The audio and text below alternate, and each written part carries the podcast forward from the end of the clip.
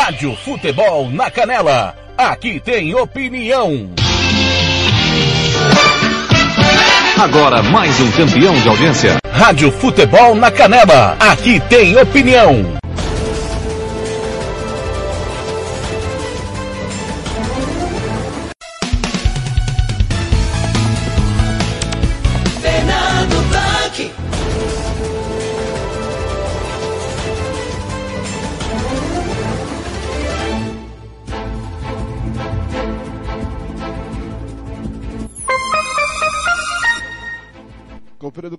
Grande, 7 horas da manhã desta terça-feira. Hoje, terça-feira, dia 14 de setembro de 2021. Tudo bem? Como começou essa semana? Ontem o Thiago apresentou o de tudo um pouco, né? O Thiago apresentou o de tudo um pouco ontem, segunda-feira. Hoje eu volto aqui a apresentar o de tudo um pouco. E aí, começou bem a sua semana? E daí, como é que tá? Tá legal? Essa sua terça-feira tá melhor que ontem. Espero que a minha hoje seja melhor, porque ontem foi um dia do cão, hein, rapaz? Ontem eu saí do almoçar o pneu da minha rosa Davidson Bike elétrica e na volta do almoço pro serviço furou de novo, enfim, tive que morrer numa cama. o Blank dá-lhe no sol quente empurrando o bike elétrico. Que pesado isso que bela é. É legal. Essa é a sua Rádio Futebol da Canela, número 1 um do Jornalismo Esportivo de Campo Grande. É o time do TLF comigo de ação, com Paulo Anselmo, Eterno Marcelo da Silva, Ivair Alves, Samuel Rezende, Robert Almeida, Lucas e Pomucedo do Carneiro em Campo Grande. No interior do estado, Jean Cimento, Gilmar Matos, José Pereira, Kleber Soares, Ronaldo Regis, Roberto Xavier, é, Ramiro Pergentili Neto, Samuel Duarte e Juliano Cavalcante. Em Campinas, Tia Caetano. Lá em Campinas também, lá na redação do Rádio Futebol Interior, Arthur Eugênio e Carlos Corsato. Conosco, Rádio Futebol Interior. Rádio Futebol Interior conosco, já falei, Rádio Bola na Rede, Reginildo e Gol de Letra. Obrigado a você que está ouvindo pelo site www.radiofuteboldacanela.com.br, pelo aplicativo Radiosnet, CX Rádio Online Rádio Box ou pelo aplicativo da Rádio Futebol da Canela que você abaixa no Play Store do seu celular. Ou você é, ouve no facebook.com barra Rádio FNC. Também tem a nossa fanpage, Rádio FNC ou Futebol de Paixão. Instagram, Twitter, Spotify. Você que está de manhã, à tarde, noite de madrugada, pode ouvir a qualquer hora um pouco no Spotify. Tá legal? Conosco o Santo Gol, o RP Recursos Preparatórios, o Casalão Churrascaria Grill, Vitória Tintas, Agroalação Pet Shop, Banda Ivana, Versátil Camiseteria, SS Cesta Básica, Cicred Cooperativa de Crédito, Governo do Estado de Mato Grosso do Sul, Home Mix, Bronze Sat, Estúdio Área Costa em Aquidauana e Barbearia Velho Barreiro em Anastácio. E eu esqueci de travar de novo aqui a música, né, Blank? Eu sempre esqueço de travar a música, aí vai lá pra abertura do Blank, e vai, ainda bem que fica baixinho lá no fundo. Eita, Blank. Agora, conferindo comigo em Campo Grande. 73, bom dia para você, 73. É, vamos, hoje, como eu disse, é dia 14 de setembro de 2021, vamos saber o que se comemora nesse dia 14. Dia da Cruz, dia do frevo, dia do cliente. Não, opa, mentira, é dia do frevo e dia da cruz. Dia da cruz. Vamos lá, este é considerado uma celebração cristã. Né? Esta, essa data, melhor dizendo, é considerada uma celebração cristã, onde o símbolo da cruz é homenageado e lembrado como um, um instrumento de salvação, com o objetivo de reforçar o episódio da crucificação de Jesus. A cruz é tida como um dos elementos centrais da fé cristã, principalmente entre os católicos. Esse dia pode ter nomes diferentes, dependendo da denominação ou crença religiosa. Para anglicanos e luteranos, o Dia da Cruz é conhecido como Santo Dia da Cruz, mas também pode ser conhecido como Festa da Exaltação da Santa Cruz ou Festa da Cruz Gloriosa. Nesse dia, os fiéis celebram a vitória de Jesus sobre a morte, o pecado e o diabo conquista, conquistada na cruz. Né? E também, é, hoje é dia do frevo. Vamos ver aqui, né? Essa data é uma homenagem ao principal marco cultural e artístico do estado de Pernambuco, o frevo. Rapaz, quem dança o frevo, parabéns, hein? O frevo é um ritmo musical, é uma dança nacional com origem em Pernambuco e que combina elementos de marcha, machixe e movimentos de cap capoeira. Em opa, um pouco aqui, calma, eita. Em dezembro de 2012, o frevo foi instituído Patrimônio Imaterial da Humanidade pela Unesco.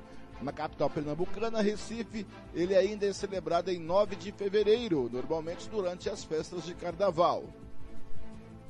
Mas apesar de ter surgido em Recife, o frevo é uma das manifestações culturais mais fortes da cidade de Olinda. A dança do frevo se originou nos, no final do século XIX, durante as celebrações do Carnaval de Pernambuco, com a influência de ritmos agitados e frenéticos, como o machixe, as marchinhas carnavalescas, capoeira e outros estilos africanos, o frevo ganhou este nome em referência à rapidez no movimento dos pés e corpo, como se o chão estivesse a ferver.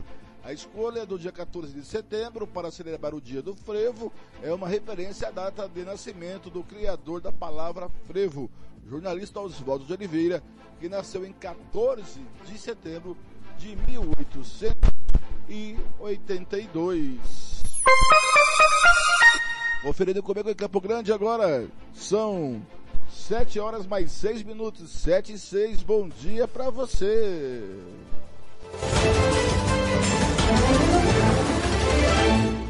Rádio Futebol na Canela. Aqui tem opinião. Começando com Carlinhos Brown, Crendice às 7 e 7, bom dia.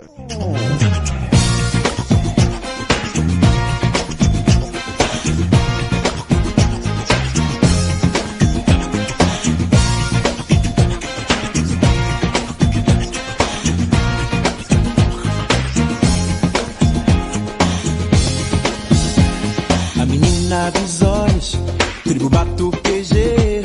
É só filha, é só filme. Quero ser pra você um novo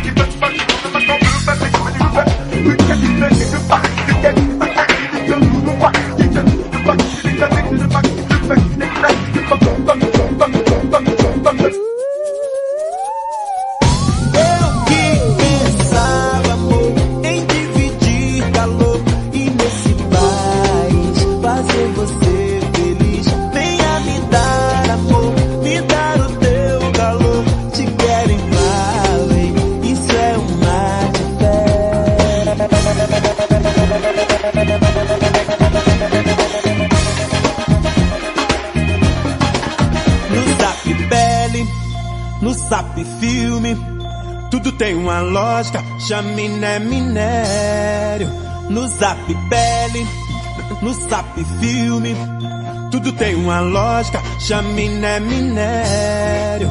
No zap pele, no zap filme. tem uma lógica, chaminé minério. No zap pele, no zap filme. Tudo tem uma lógica, chaminé minério.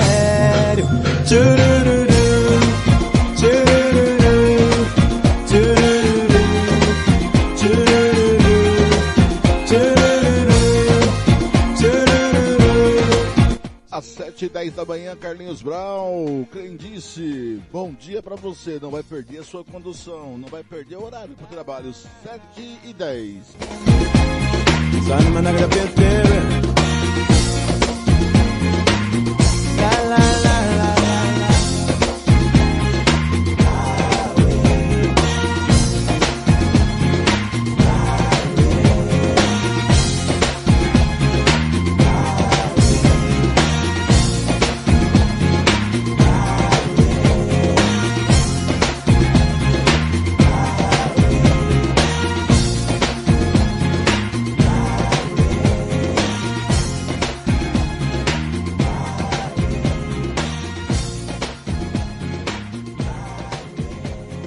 Rádio Futebol na Canela. Aqui tem opinião.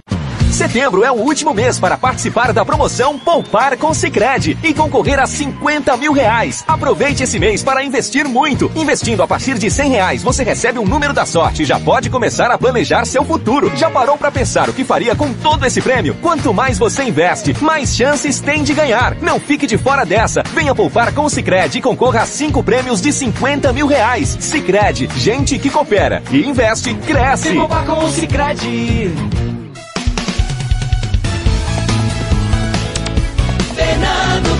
Blanc. Conferindo comigo daqui a pouco, né? são 7 horas e 12 minutos, 7 e 12, vamos saber do tempo e temperatura no centro-oeste brasileiro. Rádio Futebol na Canela. Aqui tem opinião. E agora, o tempo e a temperatura. Uma nova frente fria volta a trazer chuva para todo o Mato Grosso do Sul e Mato Grosso nesta terça-feira. Já em Goiás e no Distrito Federal, o sol predomina entre poucas nuvens. A temperatura no centro-oeste pode ficar entre 21 e 40 graus. Já os índices de umidade relativa do ar variam entre 12 e 75%. As informações são do Somar Meteorologia. Larissa Lago, o tempo e a temperatura. Rádio Futebol na Canela.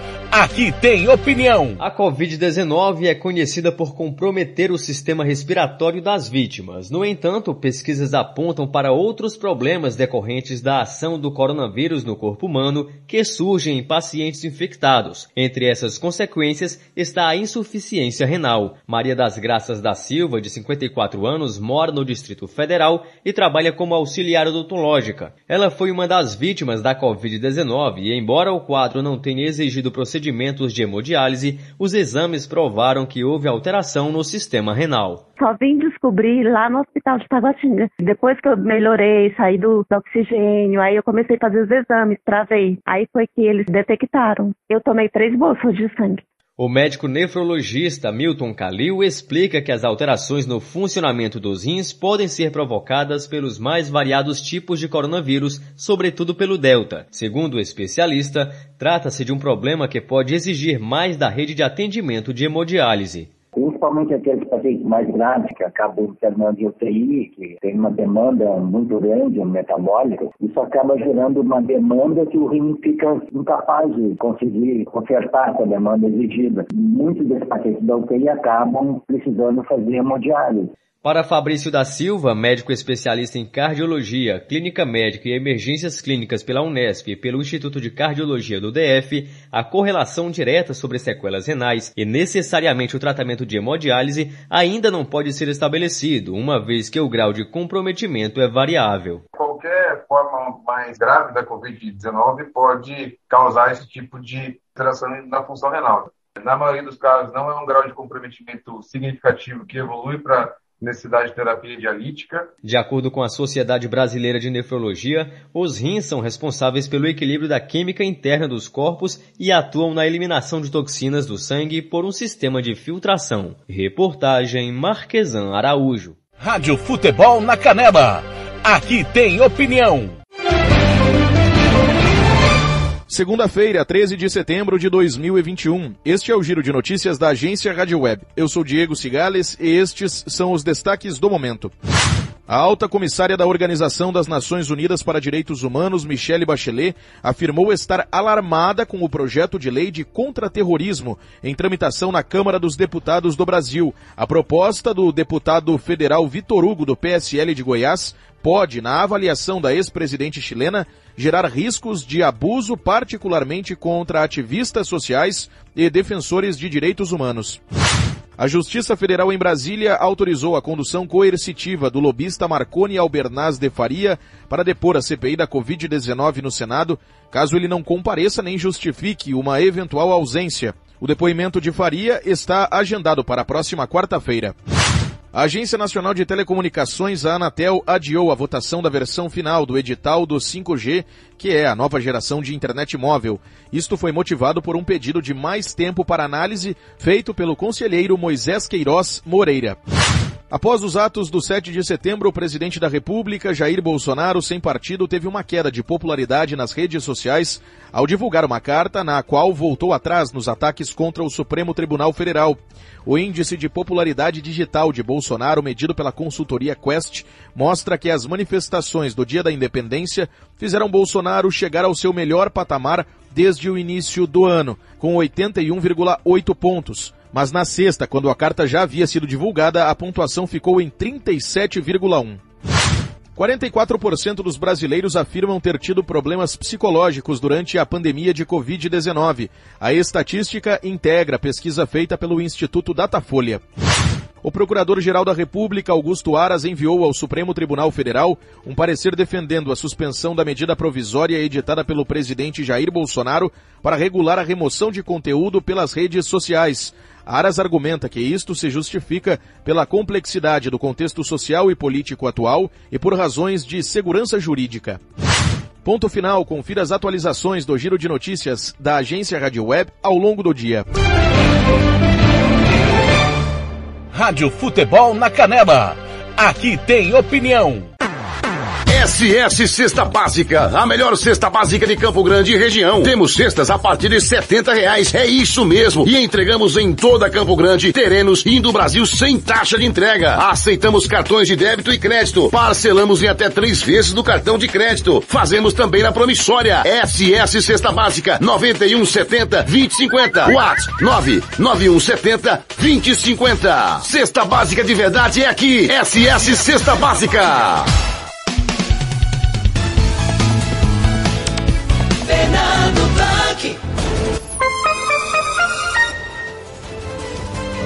Conferindo comigo, são 7h18 em Campo Grande. Você viu o giro de notícias da agência, agência Rádio Web. Agora vamos com o nosso giro de notícias, começando pelo portal mediamax.ol.com.br. Piloto se ejetou de Super Tucano após falha técnica durante o treinamento em Campo Grande. Helicóptero da FAB resgatou o piloto que passa bem. A aeronave foi destruída pelo fogo. Foi, rapaz, lá no do Brasil, saída aqui, pra, aqui da UANA, saída para Corumbá, na região oeste, perto da base ali aérea, foi que se salvou mesmo. Extremos do clima, MS tem alerta de chuva com granizo no sul e tempo seco de deserto no leste. É uma loucura. Mulher denuncia que era mantida como escrava em fazenda no interior de MS. Motoristas de ônibus são presos com cocaína avaliado em 13 milhões de reais a caminho de São Paulo. Justiça mantém a absolvição de cinco policiais de, de Mato Grosso do Sul, denunciados por receberem propinas do, propinas do PCC. Agora vamos com as notícias do Campo Grande News.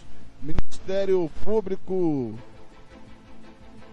do é, mentira, MP, medida provisória do Auxílio Brasil é publicada e tem 120 dias para ser validada.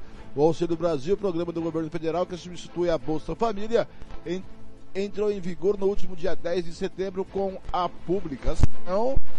Vamos aqui com a, publica, com a publicação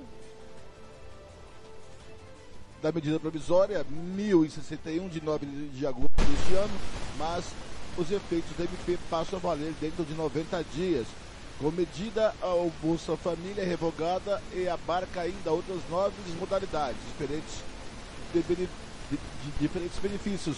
Primeira infância, composição familiar, superação da extrema pobreza, esporte escolar, bolsa de iniciação científica, júnior criança cidadã, auxílio inclusão positivo rural, auxílio inclusão positivo urbana e o benefício compensatório de transição. A medida provisória 1061, o governo federal cria também o programa Alimenta Brasil, que substitui o PAA, Programa de Aquisição de Alimentos. Eles, ele tem como finalidade buscar a emancipação da população rural. Mais, mais notícias aqui. Corumbá confirma a morte de menina de 6 anos por síndrome pós-Covid. A morte da menina de 6 anos, vítima de complicações da Covid-19 no último dia 11, sábado, no Hospital Regional de Mato Grosso do Sul, em Campo Grande. Casal é atingido dentro de casa por carreira desgovernada. Um casal de idosos de 70 e 71 anos eh, foram socorridos após uma carreta desgovernada invadir a casa das vítimas e atingi-las enquanto dormiam. Notícias agora do Capital News do meu amigo Anderson Ramos. Com balde, mini bombeiro ajuda corporação no Pantanal. É. Nascidos em julho pode sacar auxílio emergencial. A aeronave da FAB cai em Campo Grande, piloto é socorrido, ele se injetou, né? Mulher é estuprada pelo sogro da irmã enquanto dormia. O autor foi preso em flagrante e estaria embriagado. Vai, agora é desculpa para estuprar a mulher. Após eventos clandestinos, policiais realizam operação. Foram alvos bares, tabacarias e lanchonetes. Agora o conteúdo ms.com da minha amiga Alcina Reis, Alcina Reis, a aeronave militar cai em área privada no do Brasil, próximo a Campo Grande. Prefeitura abre inscrição para curso gratuito de vendas destinadas a jovem. Polícia prende, é, prende dupla que usava a empresa de transporte para enviar as mercadorias com notas falsas. É, cara, é legal. Fique atento aos prazos para realizar a prova de vida do INSS. Cinco municípios em quatro estados novo, uh, elegem novos prefeitos. Receita Federal acusa Lula de sonegar 1,25 milhão de reais. Brincadeira, hein?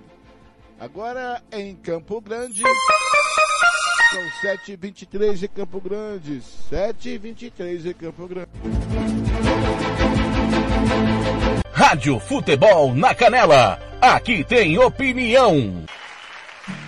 Cássia Heller, malandragem, às 7h23, bom dia.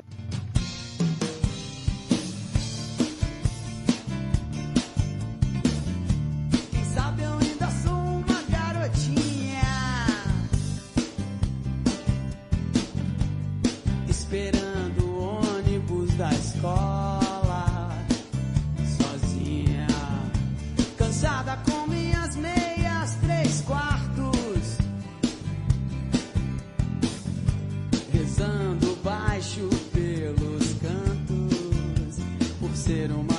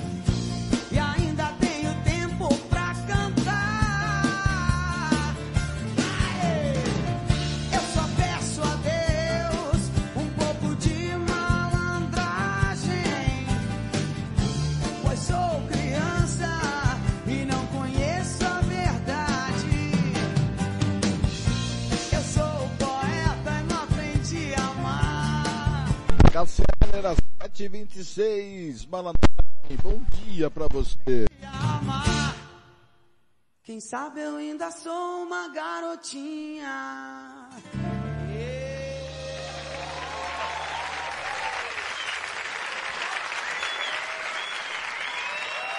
Obrigado. Rádio Futebol na Canela. Aqui tem opinião. Catiúcia Fernandes. Contrab MS tem mais de 500 oportunidades de emprego só na capital. Em todo o estado, são 1.698 vagas de emprego intermediadas pela Fundação do Trabalho em Mato Grosso do Sul. Na capital, são 515 vagas disponíveis. Só na área de vendas, são mais de 70 oportunidades. Na construção civil, 39 são para pedreiro, mais de 50 são para motoristas. 17 para ajudantes de descarga e mercadorias, entre outras no quadro geral ou exclusivas para estágio e pessoas com deficiência. No interior, os municípios com maior número de vagas disponíveis são Dourados, com 313, Três Lagoas, com 101, Costa Rica, com 85, Cacilândia, com 74, Itaquiraí, com 70, entre outras. Os candidatos às vagas disponíveis na capital, em Dourados, Corumbá, Naviraí, Chapadão do Sul, Maracaju, Nova Andradina, Paranaíba, Ponta Porã, Cidrolândia e Três Lagoas, o agendamento de atendimento deve ser feito por meio do aplicativo MS Contrata Mais. O detalhamento de vagas, endereços e telefones de cada unidade está disponível no endereço www.funtrab.ms.gov.br. Catiúcia Fernandes para a Rádio Futebol na Canela. Rádio Futebol na Canela. Aqui tem opinião. A situação financeira das pequenas indústrias melhorou no segundo trimestre de 2021. Para o senador Flávio Arnes, do Podemos do Paraná, o avanço da imunização e principalmente o Pronamp, o Programa Nacional de Apoio às Microempresas e Empresas de Pequeno Porte, foram fatores fundamentais para que o índice de situação financeira tenha alcançado 42,3 pontos em junho, 4 pontos e meio a mais do que foi registrado nos três primeiros meses do ano. Um dos fatores decisivos para que a situação financeira das micro e pequenas empresas melhorasse foi, no meu ponto de vista, a facilitação do acesso ao crédito, proporcionada pelo Programa Nacional de Apoio às Microempresas e Empresas de Pequeno Porte, PRONAMP. Segundo Wellington Mota, diretor tributário da Confirp, companhia que presta consultoria para micro e pequenas empresas, a consolidação do Pronamp foi fundamental para a melhoria da situação financeira desses negócios. Com certeza, o Pronamp foi um dos fatores que fez com que eh, os pequenos negócios eles se mantivessem e pelo fato de se manter, eles tiveram que pegar dinheiro emprestado, obviamente, para se financiar, e eles estão vivos e continuaram né, os negócios vivos, e por conta disso a economia retomou e agora esse crescimento se deve com certeza ao Pronamp. De acordo com o Panorama da Pequena Indústria, publicação da Confederação Nacional da Indústria, a CNI, os indicadores que medem desempenho, confiança e perspectivas das micro e pequenas indústrias também cresceram no período entre abril e junho. Reportagem Felipe Moura. Rádio Futebol na Canela. Aqui tem opinião. E agora, o tempo e a temperatura. Nesta terça-feira, o sol aparece e as pancadas de chuva se concentram entre a tarde e a noite, com risco de trovoadas nas áreas da faixa norte da região norte. Tempo firme ocorre somente em Tocantins. A temperatura pode ficar entre 18 e 40 graus. Os índices de umidade relativa do ar variam entre 12 e 95%. As informações são do Somar Meteorologia. Larissa Lago, o tempo e a temperatura.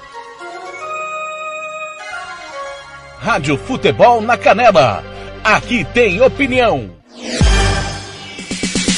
Catiúcia Fernandes com recursos da FUNASA e da Sanesul, que somam mais de 8 milhões e meio de reais, o município de Angélica recebeu importantes obras de saneamento básico. Com recursos da FUNASA, o equivalente a 7,7 milhões foram concluídas uma estação de tratamento de esgoto com capacidade para tratar 14,5 litros por segundo, uma estação elevatória, o emissário, 18 quilômetros de rede coletora de esgoto e 1.367 ligações domiciliares. Walter Carneiro Júnior, diretor-presidente da Sanesul, explicou que as obras colocam o município muito próximo à meta de universalização. Mais de 8 milhões e meio de obras para a cidade de Angélica. Um novo poço, uma nova reservação e essa grande obra que nós estamos entregando em parceria com a Funasa, uma nova estação de tratamento de esgoto que tem capacidade para tratar todo o esgoto doméstico da cidade de Angélica e a gente caminha fortemente com o nosso propósito de universalizar,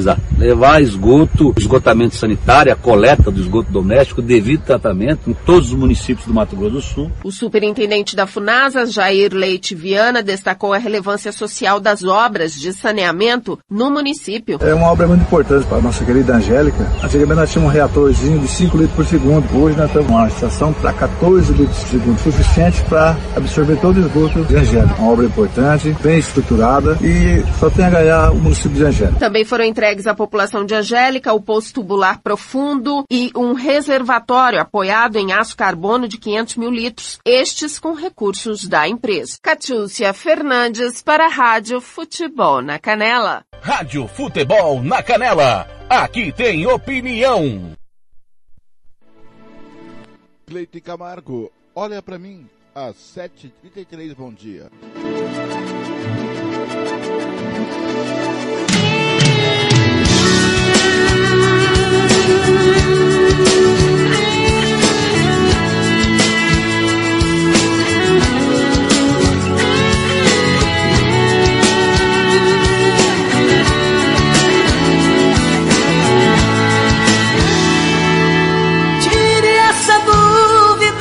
Olhar.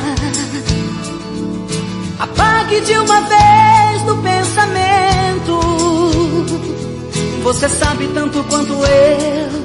Tudo aquilo que a gente viveu foi sentimento. A gente ainda tem muito que aprender. Na escola do amor e da paixão. Então não julgue pra não ser julgada. Dessa vida não se leva nada, coração. Olha pra mim, dentro dos meus olhos não me esconda nada. Te quero assim, o dia inteiro até de madrugada. Amanhecer, grudado no seu corpo, vendo seu sorriso. Você é o que eu preciso. Olha pra mim, dentro dos meus olhos não me esconda nada. Te quero assim, o dia inteiro até de madrugada. Amanhecer, grudado no seu corpo, vendo seu sorriso.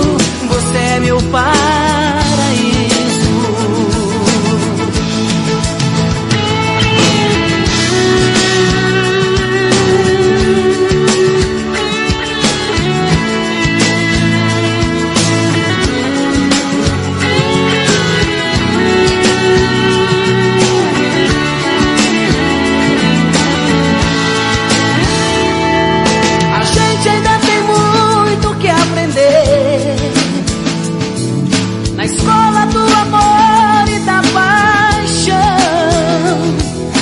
Não julgue pra não ser julgada.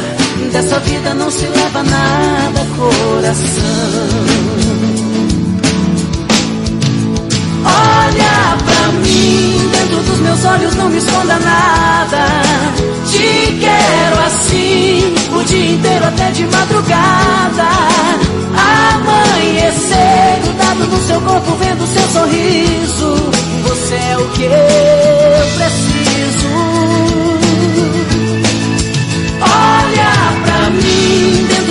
olhos não me esconda nada. Te quero assim, o dia inteiro até de madrugada. Amanhecer, grudado no seu corpo, vendo seu sorriso. Cleiton Camargo, às 7h36, essa faz tempo, hein? Lembra de Cleiton Camargo? Olha pra mim, 7h36. Dentro dos meus olhos não me esconda nada. Te quero assim, o dia inteiro até de madrugada. Seu corpo, vendo seu sorriso. Você é o que eu preciso. Olha pra mim Dentro dos meus olhos não me esconda nada.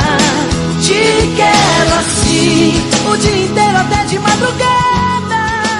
Amanhecer. Rádio Futebol na Canela. Aqui tem opinião. Estúdio Yara Costa. Designer de sobrancelhas. Limpeza de pele. Depilação. Bronzeamento. Atendemos em domicílio. Na região de Aquidauana e Anastácio. Anote o nosso telefone. 67 99167 6600. Eu vou repetir. 67 99167 6600. Estúdio Yara Costa. Em Aquidauana. Fernando Blanc. Campo Grande comigo, 7h37 em Campo Grande.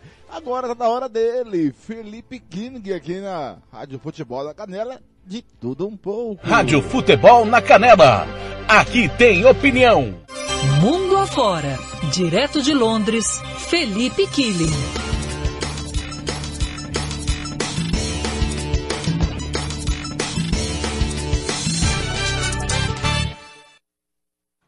E a gente continua falando justamente dessa diferença de, de etapas, eh, diferenças também eh, de maneiras de encarar uh, essa fase de vacinação, né, Felipe Killing? Porque aí na Europa a gente já está chegando um, ao finalzinho do verão, mas ainda com novidades eh, em relação ao, ao turismo em relação à vida das pessoas também, né? Boa tarde para você. É verdade, Coutinho. Boa tarde a você, Gabi, a todos aí no Brasil. Portugal, por exemplo, a partir de hoje não é mais obrigatório o uso de máscara em ambiente externo. Por 318 dias era obrigatório, mas agora não é mais. E uma curiosidade que talvez muita gente não saiba. Essa decisão veio na esteira de uma campanha de vacinação que é a melhor do mundo. Portugal tem 81% da população totalmente vacinada, mais do que qualquer outro país no mundo, mais do que Israel, os Emirados Árabes. A média diária de mortes na última semana foi de 9 pessoas. Para efeito de comparação, no final de janeiro, a média era de quase 300 mortes por dia em Portugal, que chegou a ser o epicentro da pandemia no mundo. O país se reabriu para o turismo, está recebendo viajantes do Brasil e do Reino Unido, locais que eram considerados de alto risco e ainda de certa forma são, mas são países também que estão vacinando muita gente. E se você for reparar aqui na Europa, vários países estão caminhando nessa direção de mais liberdade. A gente falou aqui, né, de países que estão recebendo turistas brasileiros, como a França, a Alemanha, a Espanha, a Suíça. Vários países aqui do continente não é, é, pedem para a população usar a máscara em ambientes externos. Em alguns países escandinavos, olha, quase não tem regra também. E aqui o Reino Unido é um exemplo de um país com pouquíssimas regras. O uso de máscara não é obrigatório nem em ambiente externo, apesar de ser recomendado. Estádios de futebol com capacidade total. Eu fui a Manchester no final de semana, 75 mil pessoas no Old Trafford. E ninguém na entrada pedindo passaporte da vacina, teste, shows acontecendo por aqui, grandes festivais de música também, inclusive o passaporte da vacina que aqui estudavam colocar, o governo disse que não vai é, colocar por enquanto o passaporte da vacina. Talvez no, no inverno, no outono, mas por enquanto nada de passaporte da vacina. E amanhã o Boris Johnson deve fazer um anúncio aí do plano do governo para o outono e para o inverno. E ele deve falar que o novo normal é conviver com o coronavírus, que a principal barreira de proteção é a vacina. Os britânicos estão apostando na eficácia da vacina, vão inclusive começar a aplicar a terceira dose, alguns países já estão fazendo isso, inclusive o Brasil. Israel fala já em quarta dose, mas enfim, aqui na Europa o que a gente vê é que os governos estão caminhando cada vez mais para essa direção. Retirar as restrições, pelo menos por enquanto, porque no verão passado fizeram isso e aí sofreram um montão no inverno, mas a diferença é que agora tem vacina e olha, cerca de 70% da população adulta da União Europeia está totalmente vacinada. E é nisso que os governos estão se apoiando. É, e, e é isso, né? Diga, Gabi. Não, eu ia falar aqui mais uma notícia, ou mais um, um apanhado de notícias, né, que reforçam o que você destacava agora há pouco, que é a questão da desigualdade nas vacinas, né? Enquanto Israel está discutindo a quarta dose, a gente tem países que não têm nem acesso à primeira. Então, bem desigual no mundo, assim, a, a, o momento da vacinação, o acesso à vacina, tá difícil. É, é isso, isso é uma tristeza. E com relação ao que o, o que o Felipe falou, né, com relação a, ao verão passado, que, que trouxe aí mais uma onda, é isso, não, havia vacina.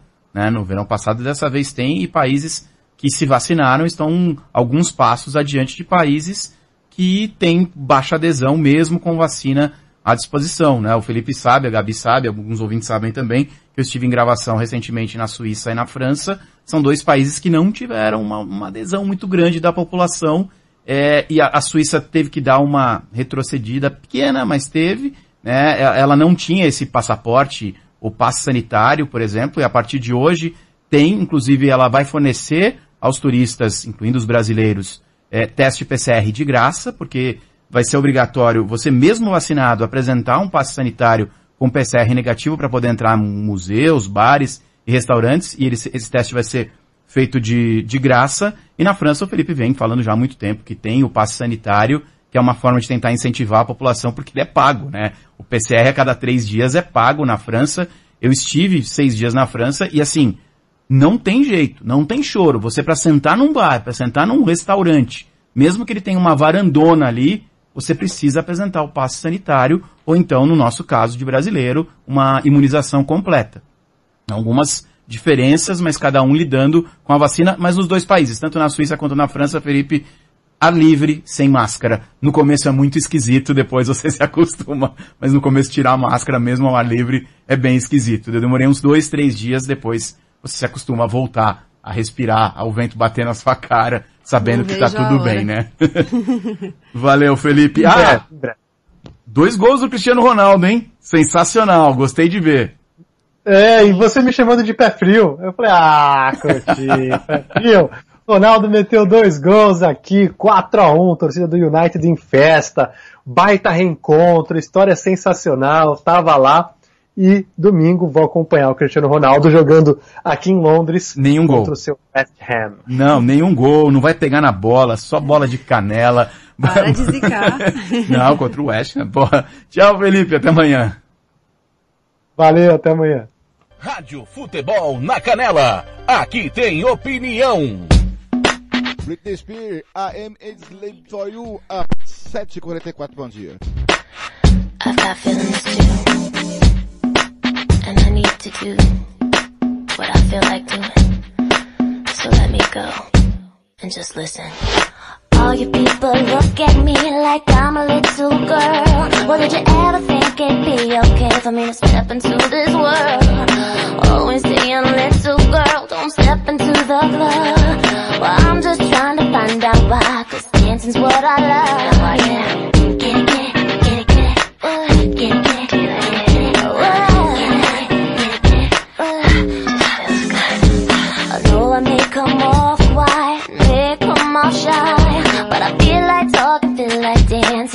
wanna see the sky.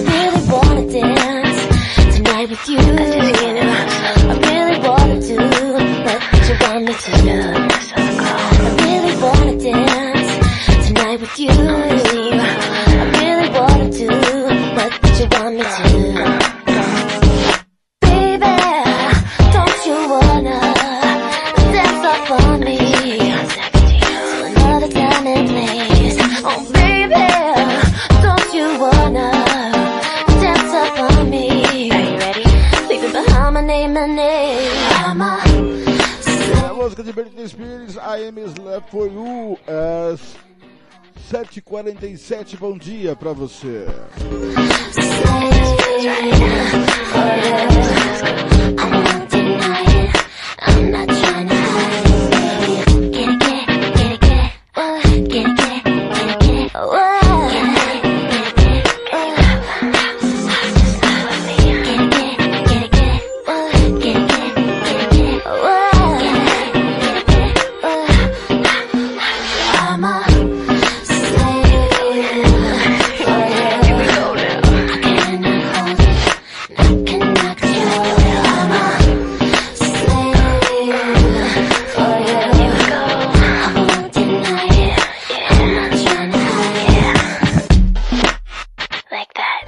Futebol na Canela. Aqui tem opinião. Catiúcia Fernandes. Diretor de saúde e assessor técnico do Corpo de Bombeiros Militar na Secretaria Estadual de Saúde, Coronel Marcelo Frei, informou hoje, durante a live para a divulgação do boletim epidemiológico, que Mato Grosso do Sul terá esta semana mais de 400 mil doses da vacina contra a Covid-19 para dar continuidade ao processo de imunização. a chegada das nossas vacinas, num total de 87.750 doses da vacina Pfizer, que juntamente com as 313 mil que nós recebemos agora, no final da última semana, contabilizam mais de 400 mil imunizantes para serem distribuídos aqui em Mato Grosso do Sul. 313 mil já foram distribuídos, já estão sendo aplicados na última sexta-feira, no sábado, no domingo e vai continuar no decorrer dessa semana. E graças a Deus, hoje nós, após o almoço, estaremos recebendo esse reforço nesse quantitativo de 87 mil doses. Até o momento foram aplicadas 3.285.102 doses da vacina. 1.867.725 pessoas foram vacinadas com a primeira dose. 1.117.767 com a segunda dose e 234.886 com dose única. O percentual da população de Mato Grosso do Sul com esquema vacinal completo é hoje de 49,45%. E os números do boletim epidemiológico desta segunda-feira são 155 novos casos de contaminação pelo coronavírus, 370.873 casos confirmados desde o início da pandemia. Também foram registrados mais cinco novos óbitos, 9.468 mortes no total, média móvel de 5,7 mortes por dia. Catiúcia Fernandes para a Rádio Futebol na Canela. Rádio Futebol na Canela. Aqui tem opinião. Costa Rica agora tem o melhor restaurante e churrascaria de toda a região. Estou falando do Casarão, Churrascaria Grill. Aqui você encontra os melhores cortes de carne. Avenida José Ferreira da Costa, 278, Costa Rica. Telefone 996120536. Aberto todos os dias. O Casarão Churrascaria Grill, o melhor restaurante de Costa Rica. Blanc. Conferindo, são 7 da manhã, mais 50 minutos. Você ouviu aí o boletim epidemiológico com, a Catilcia Fernandes. E vacinação hoje em Campo Grande. Eu, rapaz, eu tinha aberto aqui e eu fechei. Eu sou uma anta. Como que você abre aqui a vacinação em Campo Grande? Mas atenção, você que não tomou a primeira dose, eu conversei ontem lá na CESAL, tá? Você que não tomou a primeira dose, é o seguinte, você vai no drive-tour ou no posto de saúde mais perto da sua casa e vai falar, não tomei a primeira dose. Tanto faz, tá? Você que tem 18 anos ou mais, você que, tomou, você que tem 12 anos, 14 anos, 15 anos, adolescentes em geral, jovens, para quem não tomou a primeira dose. É, não tomei a primeira dose. E está e aonde tiver a vacina da Pfizer, será dada a primeira dose para quem não tomou a primeira dose. E continua hoje a terceira dose de reforço, pessoas com 70 anos ou mais, é, que tomaram a segunda dose até 9 de abril.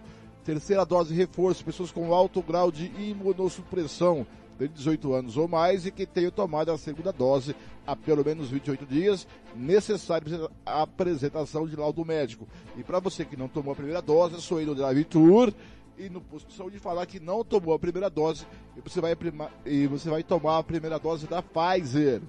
Atenção, segunda dose, pessoas que tomaram a primeira dose da Pfizer até 13 de agosto. Segunda dose da AstraZeneca, pessoas que tomaram a primeira dose até 14 de julho. Segunda dose da Coronavac, pessoas que tomaram a primeira dose até 22 de agosto. Locais de imunização, Drive Tour Ayrton Senna, Albano Franco.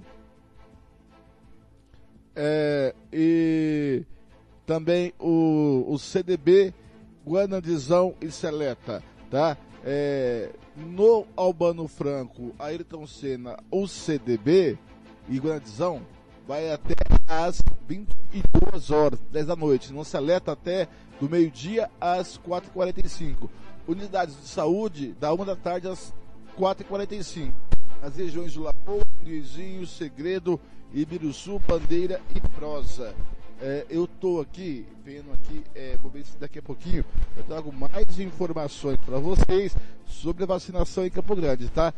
vacina.campogrande.ms.gov.br você pode entrar ou ligar no 3314-9955 2020 2170 e vamos girando informação. Daqui a pouquinho vem a hora dos bastidores da política, às 7h53. 7h53. Bom dia para você. Rádio Futebol na Canela. Aqui tem opinião. E agora, o tempo e a temperatura.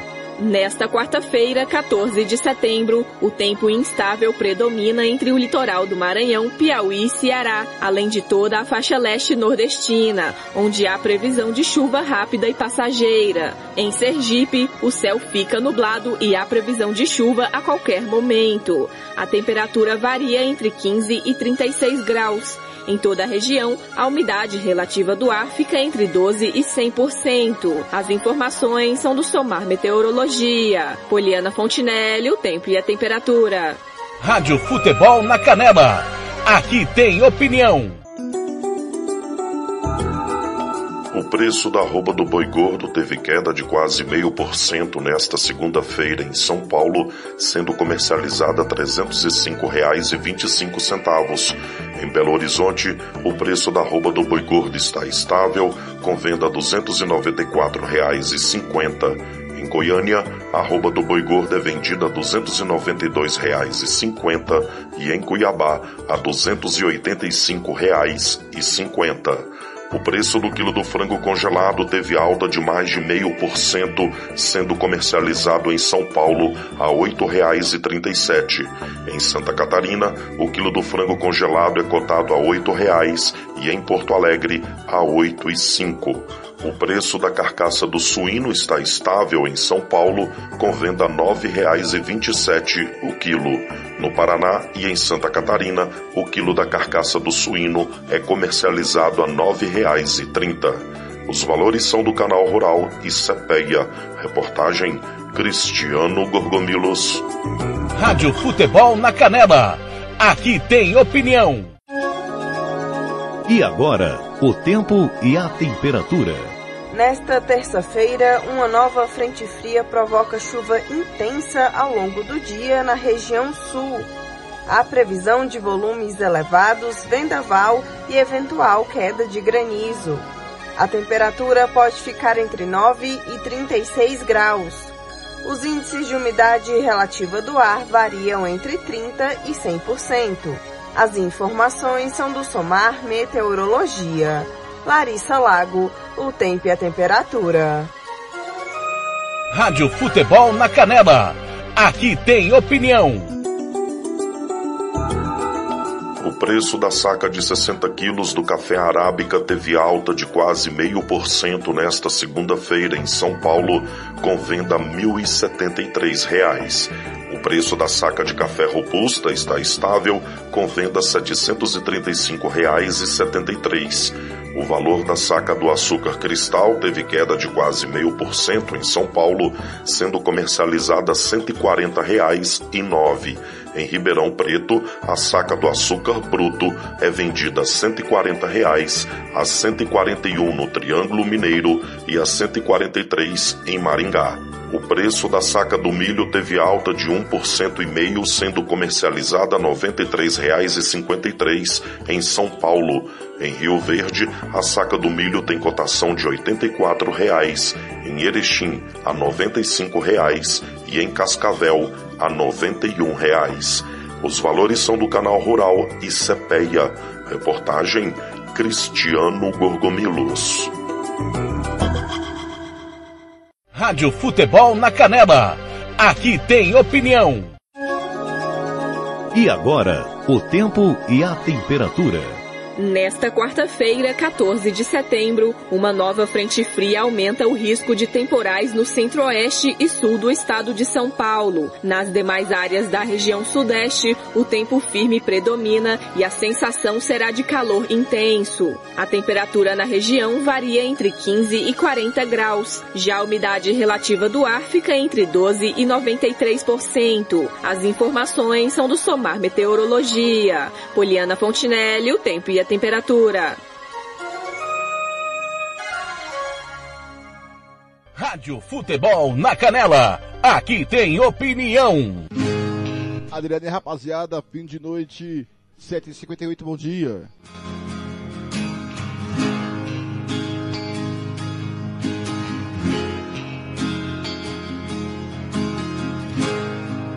Você nunca vai me ver sofrer.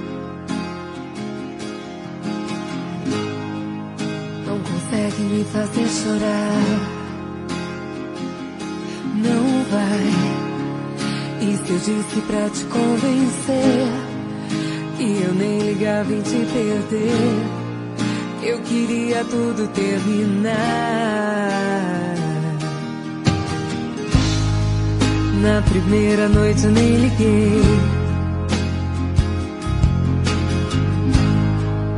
Deu até vontade de dançar. Demais. Eu conheci pessoas que eu gostei. Só no fim da festa eu me lembrei que você não vinha me buscar.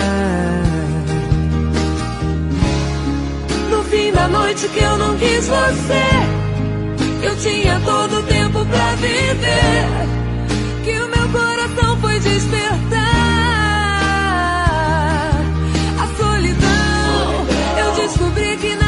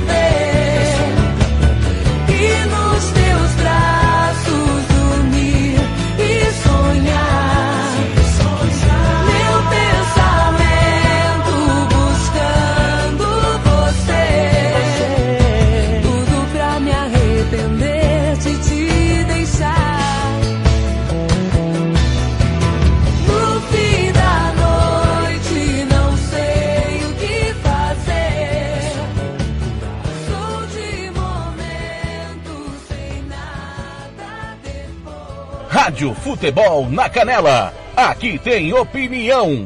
Você que curte rock e quer contratar a melhor banda do Mato Grosso do Sul, fale com a Ivana. Festa de aniversário, casamento, 15 anos, formatura, despedida. Você curte rock? Então o melhor som é do Ivana. Anote aí o telefone para contratar o show. 992921177. Eu repito, 992921177. A Ivana, a melhor banda de rock do Mato Grosso do Sul.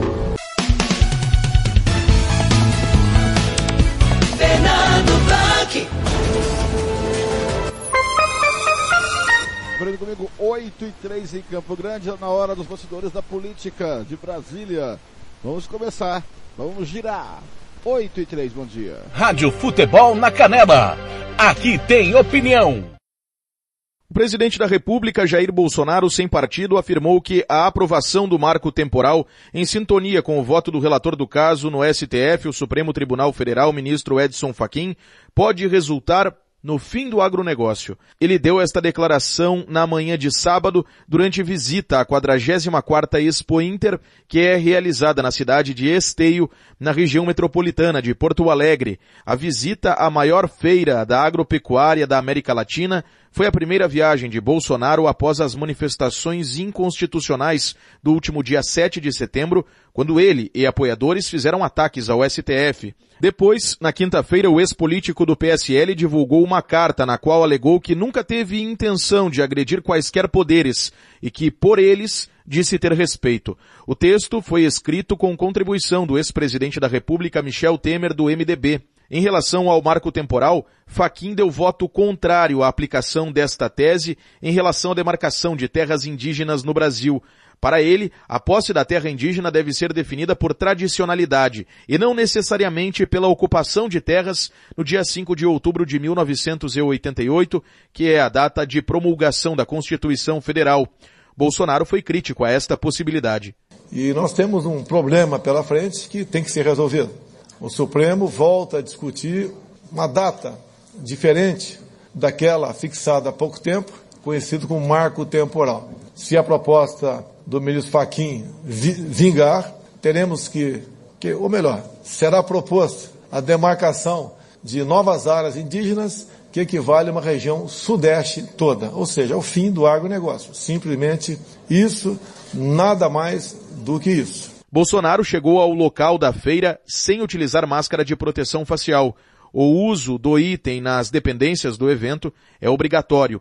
Também no sábado, Bolsonaro destacou a necessidade dos três poderes da República serem respeitados. A vida do presidente não é fácil. Se alguém quiser trocar comigo, troco agora. Mas eu entendo que é uma missão de Deus para a gente redirecionar esse país. Aos poucos, ele vai mudando. Nós acompanhamos a transformação das cores nesse país. Cada vez mais, verde e amarelo toma conta da nossa pátria. Não podemos fazer as coisas da velocidade que muitos querem. Mas a gente vai, aos poucos, redirecionando o futuro do nosso país. Temos três poderes, tem que ser respeitados e buscar sempre a melhor maneira de nos entendermos para que o produto do nosso trabalho seja estendido aos seus 210 milhões de habitantes.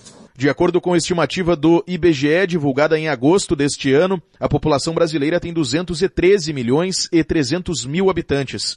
O presidente Bolsonaro disse que na última terça-feira, quando participou de manifestações em Brasília e São Paulo, apenas fez eco aos pedidos do povo. Nós estamos fazendo o possível pelo nosso país. Acima de cada um de nós, acima dos três poderes, está o destino dessa grande nação. Eu, no momento que poderiam muitos achar de glória, dado ao 7 de setembro. Eu quero dizer exatamente, não muito o contrário, mas um pouco diferente disso. No dia 7 de setembro, fui apenas um na multidão. Tive a oportunidade de usar a palavra por duas vezes e senti o calor da nossa população. Senti os reais motivos pelos quais esse povo foi às ruas. Foi para realmente dizer que não aceita retrocesso quer respeito à Constituição por parte de todos. O presidente da República ainda fez elogios ao trabalho da ministra da Agricultura, Tereza Cristina, durante o discurso na manhã de sábado, que teve duração aproximada de oito minutos.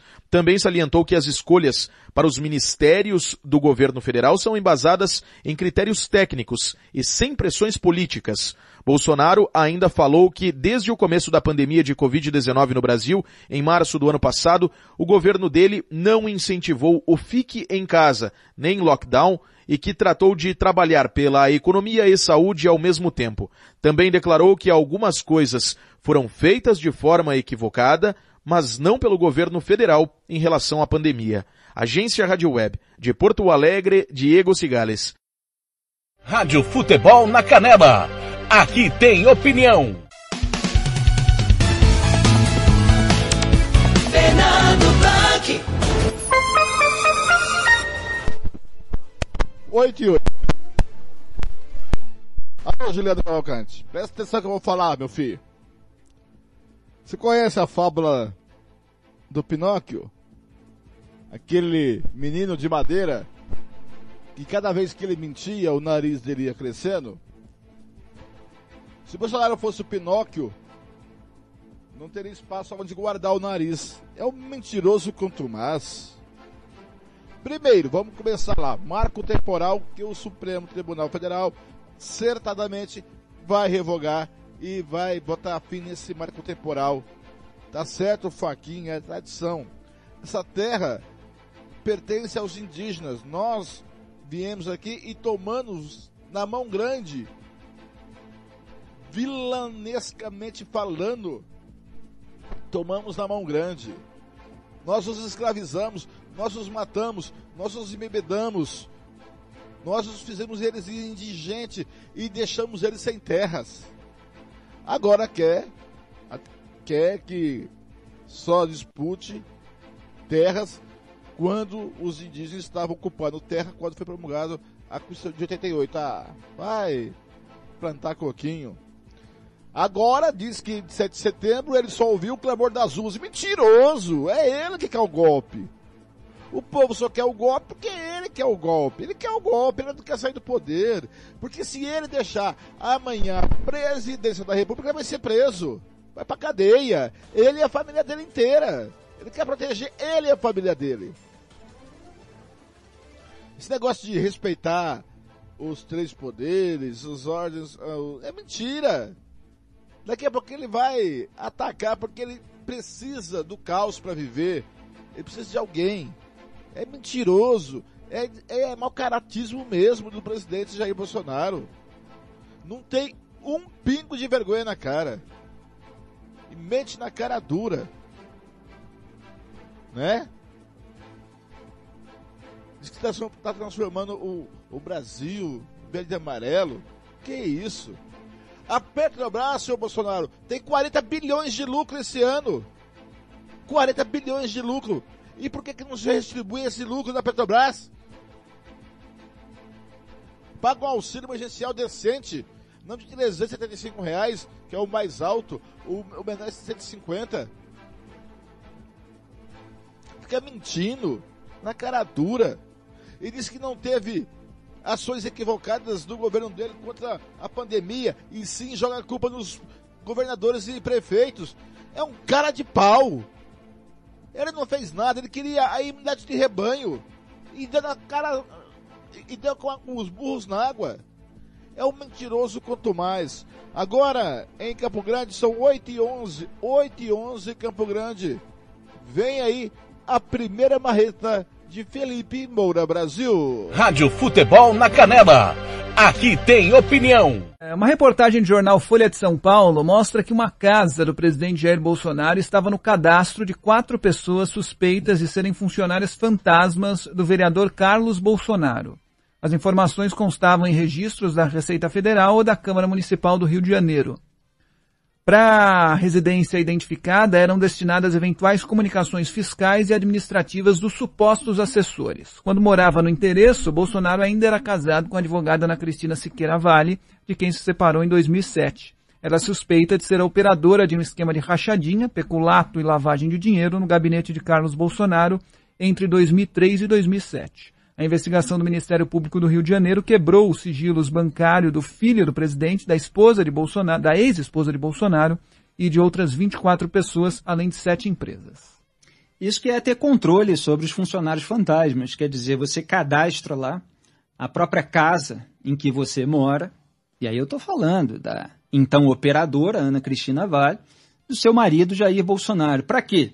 Para que as comunicações fiscais e administrativas desses supostos assessores, que eram os funcionários fantasmas, que estavam recebendo para não trabalhar, elas eram destinadas ao endereço que se colocava. Então a pessoa passa a receber, como a operadora de esquema. Até para não dar trabalho para aqueles que só estão recebendo ali um cala-boca para emprestar o nome para o esquema criminoso. Então é isso que está sendo investigado, é esse modelo. E aí se nota, como dizia Major Olímpio, que se trata de uma holding familiar.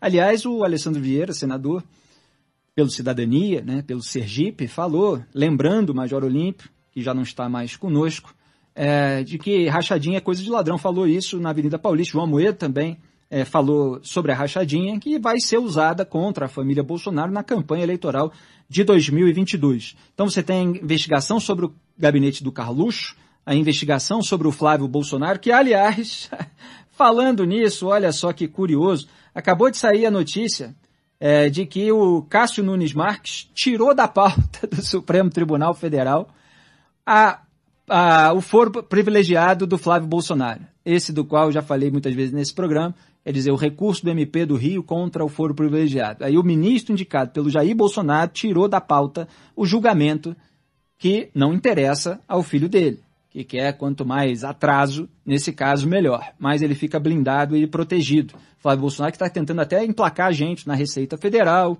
É, e hoje saiu notícia, inclusive, sobre o Procurador-Geral de Justiça do Rio de Janeiro, que está ali vendo a melhor maneira de avançar nas investigações sobre o Flávio Bolsonaro depois da anulação da quebra do sigilo é, por parte do STJ.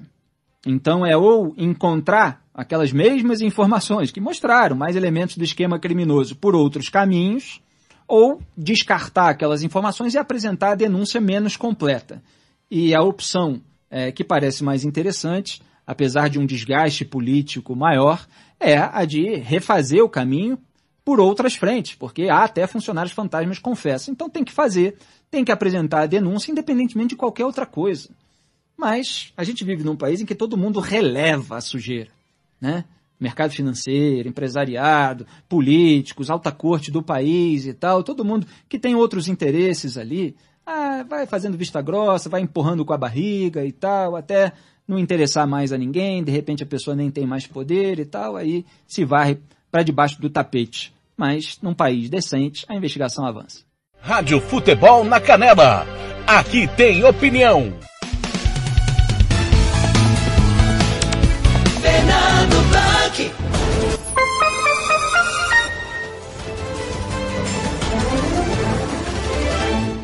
Fernando comigo, 8h15 da manhã, 8h15. O Felipe Moura Brasil, ele é refinado, ele usa palavras refinadas. Eu não sou tão refinado assim como o Felipe Moura Brasil. Ele chamou a família Bolsonaro de holding familiar na questões de da rachadinha, de os fantasmas. Mas ele quis dizer que a família Bolsonaro é uma quadrilha familiar. É ladrões, são, são ladrões. Nós estamos sendo governados por ladrões, por uma quadrilha, né? Uma quadrilha familiar que tinha empregados. Você ouviu aí? Isso aí não é mentira. Os fantasmas, fazia rachadinha, rachadinha é, é desvio de dinheiro público.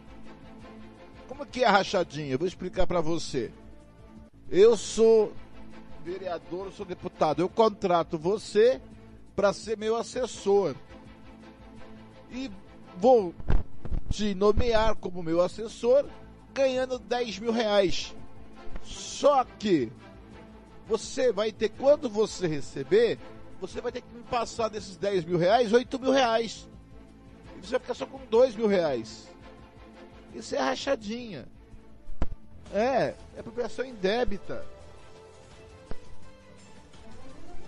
E aí o Nunes Marques retira da pauta, né?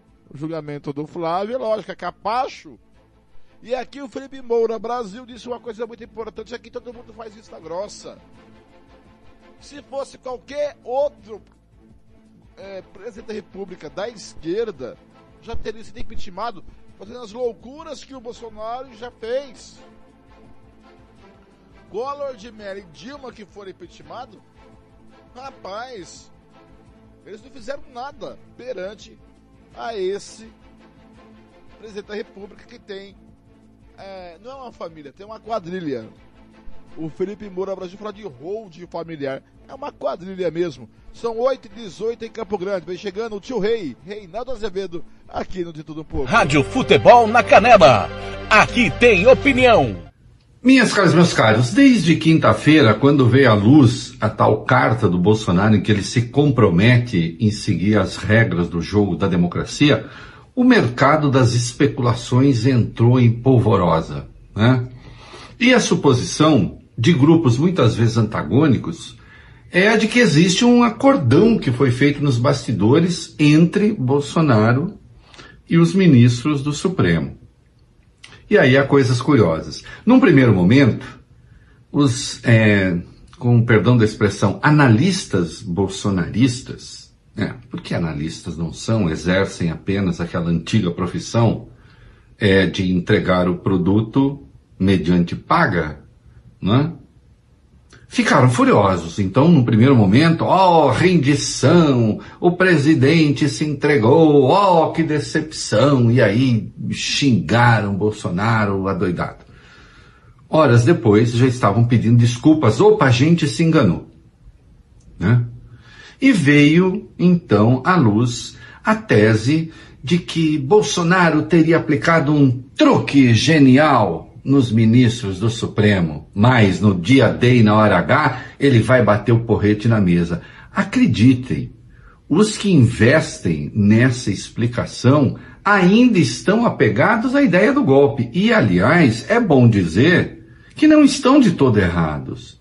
Se alguém acha que Bolsonaro é, se conformou em ser derrotado no ano que vem, pode esquecer haverá alguma tentativa de melar o jogo. Golpe a gente já sabe que não será. Mas o que? Ah, queridos, há muitas possibilidades. Leiam, pesquisem, procurem a história. Ah, Nero não incendiou Roma. E não foram os comunistas que incendiaram o parlamento alemão. Não sei se entenderam. Né? De qualquer modo, essa gente diz: não, há um acordão. Agora, curiosamente, alguns analistas de esquerda repetem a mesma coisa. Fez-se um acordão que agora inviabilizou o impeachment. Bom, mas acordão tem de ter evidências. Quais são?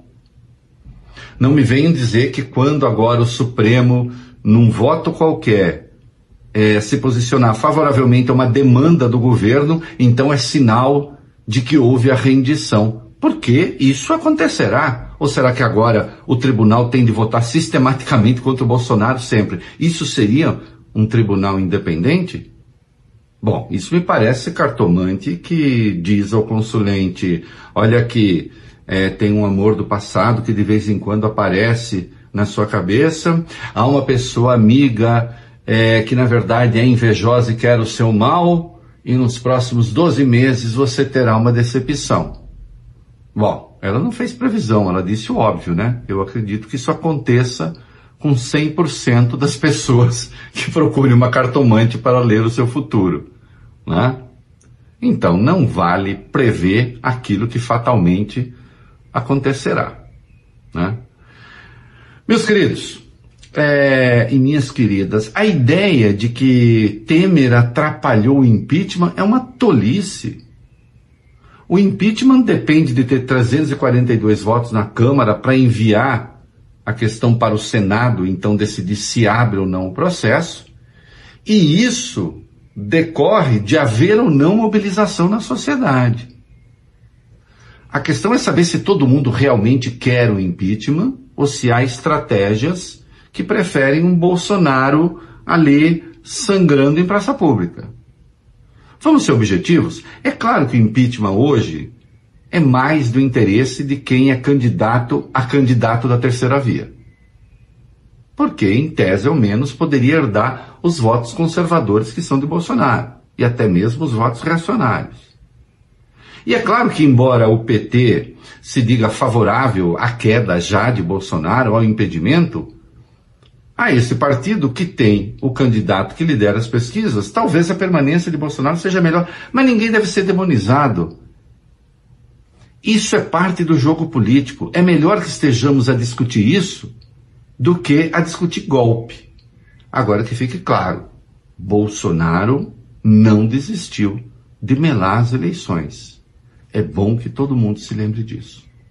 Rádio Futebol na Canela. Aqui tem opinião. Fernando Blanc. Conferindo comigo, Cabo Grande, são 8h23, 8h23. Reinaldo Azevedo disse que Bolsonaro não desistiu do golpe. E não desistiu. E concordo, porque é, a elite empresarial, política e judiciária do Brasil é intelectualmente sem cognitivo nenhum, parafraseando meu amigo Robert Almeida, nosso comentarista. É uma mente binária, porque prefere correr o risco do que impeachmentá-lo. Porque tem gente ganhando com o Bolsonaro.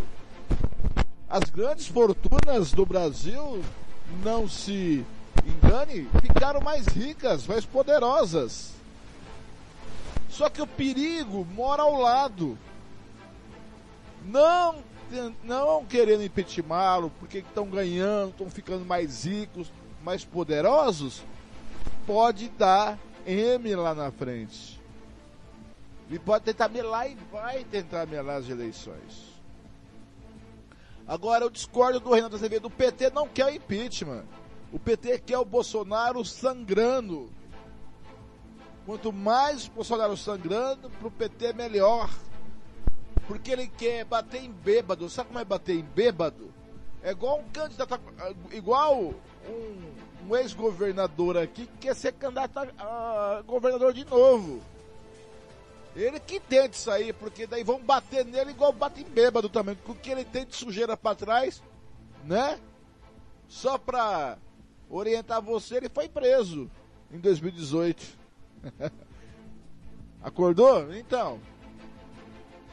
Vai ser assim. O Bolsonaro tá entrando falar que o ladrão, que o Lula roubou. O Lula vai falar que em 18 processos ele foi inocentado em 18 processos. E vai ser isso. E falta um pouco de altruísmo aos nossos políticos. Para derrotar Bolsonaro, tinha que se unir em torno de um nome. Mas cada um quer remar para um, um, lado. Agora são 8h25, vem a última marreta de Felipe Moura Brasil, aqui de tudo um pouco. Rádio Futebol na Canela. Aqui tem opinião. São vários elementos aí para a gente comentar. Primeiro quero dar o contexto é, dessa última semana. Se a gente pegar o resultado da semana das manifestações, tanto bolsonaristas quanto anti-bolsonaristas, o resultado é nem golpe, nem impeachment por enquanto. É isso que ficou concluído para essa semana, para as próximas semanas. O sistema, né, como muitas vezes o pessoal da arena política gosta de chamar é, o velho establishment, ele não quer fazer o impeachment do Jair Bolsonaro.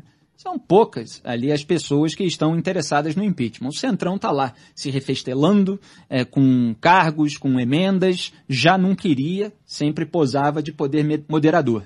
O Supremo Tribunal Federal tem a sua ala que está avançando a impunidade da velha política, dos padrinhos e dos aliados daqueles ministros do Supremo. É, com a ajuda de Jair Bolsonaro, que colocou lá o Cássio Nunes Marques, que está ajudando a blindar Aécio Neves, Eduardo Azeredo, Ciro Nogueira, Arthur Lira, o próprio Lula com determinados votos. Então, é, para essa frente ali do STF de Gilmar Mendes, Dias Toffoli, que se aproximou da família Bolsonaro, essa frente, eu digo, dá um abraço no sábado à noite, fora da agenda oficial, toma cafezinho, no caso do Gilmar, senta em cima é, do recurso do MP do Rio contra o foro privilegiado do Flávio, no caso do Toffoli, paralisa as investigações baseadas em dados do COAF. Esse pessoal nunca quis impeachment do Jair Bolsonaro, e eu estou comentando muito, há muito tempo aqui no Salve Salve Band News a respeito disso, e escrevendo artigos também. É, mas você tem aí é, certos movimentos que desejam o impeachment. E o Lula, ele não quer esse impeachment. Por um outro motivo. Ele quer enfrentar em 2022 Jair Bolsonaro derretido. Quer dizer, com menos popularidade em razão do desgaste pela própria incompetência dele e pelo lado de reacionário aloprado que persiste em seu governo e na sua base e na sua claque. Então o Lula, o Lula pola, posa aí como polo democrático, que ele nunca foi, né? ele é um maior beneficiário político do escândalo do mensalão, que era a compra de parlamentares com dinheiro sujo. Depois que isso veio à tona, que a cúpula do PT sem o Lula acabou presa, obviamente ou, é, os governos agora, e aquele velho sistema que estava lá desde o mensalão, eles criaram ali mecanismos dentro do próprio orçamento para fazer aquilo que faziam com dinheiro sujo vindo de fora, que são as tais emendas do relator, das, das quais o senador Alessandro Vieira estava falando outro dia.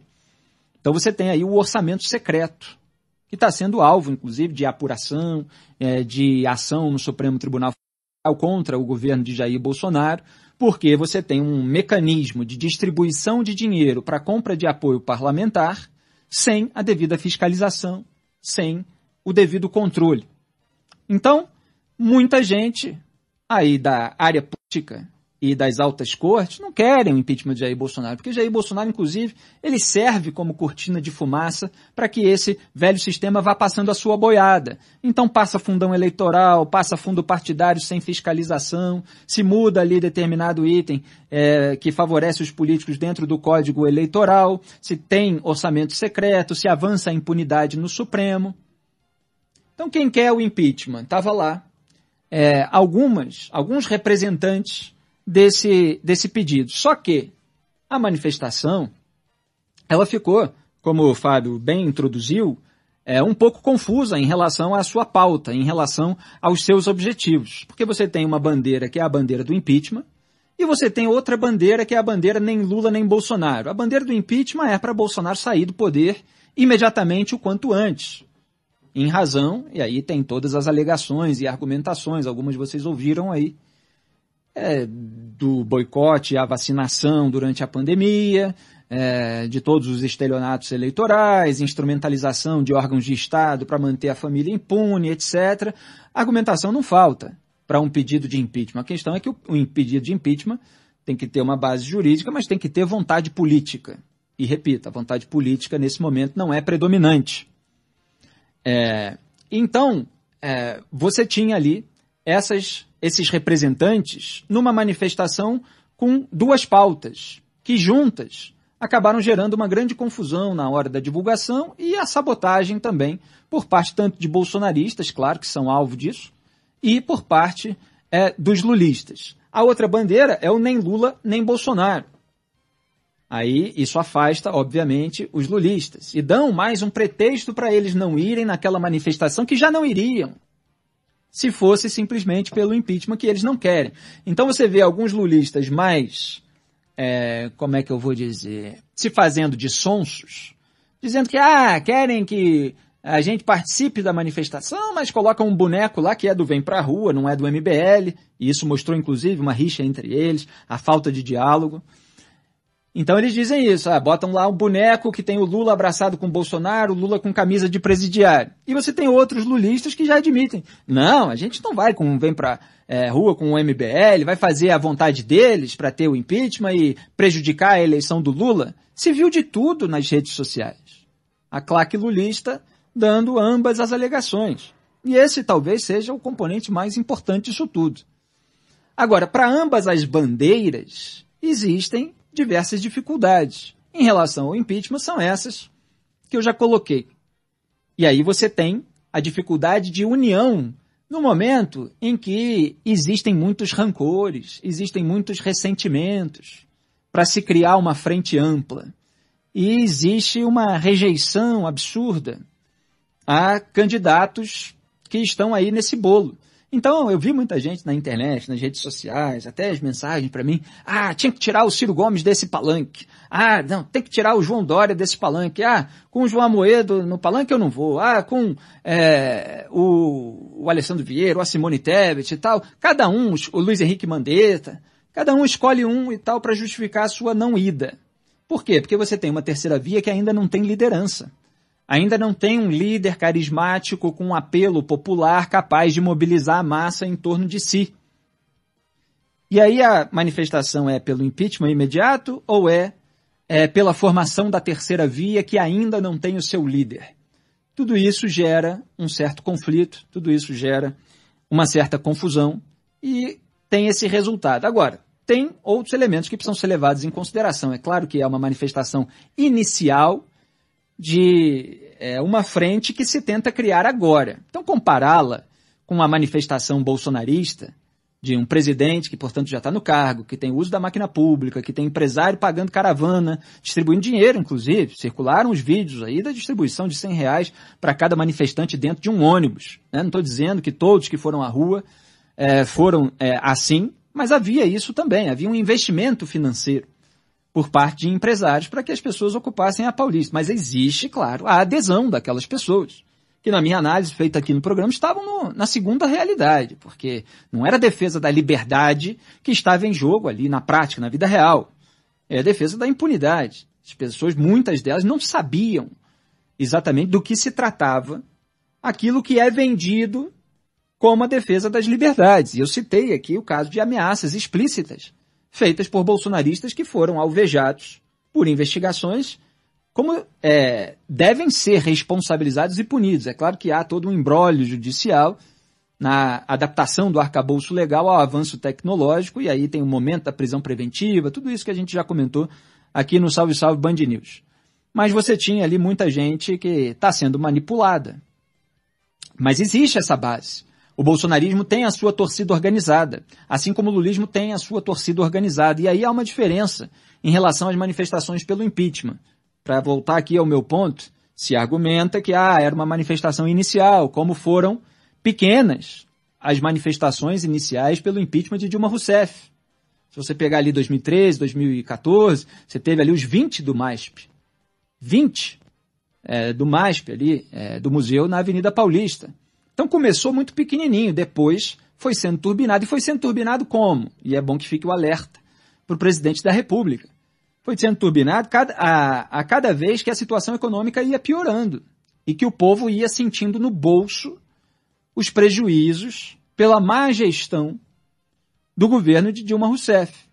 Para além do caso específico das fraudes fiscais esquadrinhadas pelo procurador do Ministério Público de Contas junto ao TCU, Júlio Marcelo de Oliveira, havia ali uma degradação econômica muito grande, decorrente de todo o inchaço estatal, da filosofia de gastos, implementada ainda pelo Lula, mas que foi estourar no colo da Dilma, quando veio crise internacional, queda no preço das, das commodities, baixa de arrecadação, e aí o povo sentiu.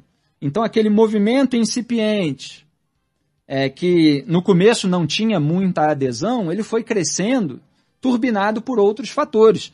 Isso eventualmente pode acontecer com o Bolsonaro. Acontece que a gente já está relativamente próximo, embora não tanto, da eleição de 2022. Então a gente está há um ano aí praticamente da eleição.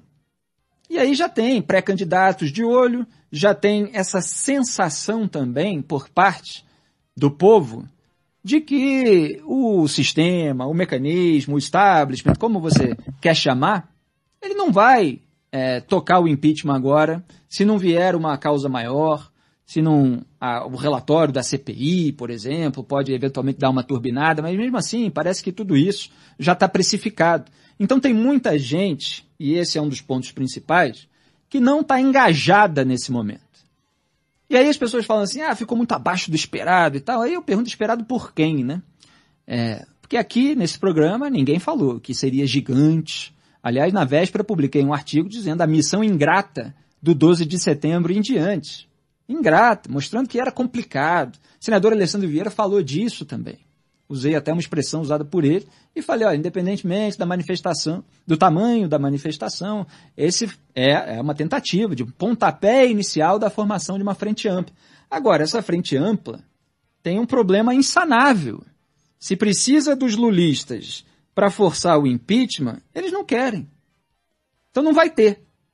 Então eles vão ter que repensar, MBL vem para a rua e quem mais está envolvido aí na organização é, dessas manifestações, se vale a pena manter acesa a pauta do impeachment, porque Jair Bolsonaro é capaz de gerar uma outra crise logo adiante, hoje, amanhã, na semana que vem, daqui a um mês e tal, e aí o movimento eventualmente pode crescer de novo, ou se vale focar na formação de uma terceira via. E aí, para a formação de uma terceira via, como é que faz? Você reúne todos os candidatos, o que gera uma rejeição entre os grupos que têm simpatia por cada um deles em razão da presença do outro? Ou você tenta encontrar um candidato que tenha maior carisma? E aí se falou, por exemplo, no Sérgio Moro.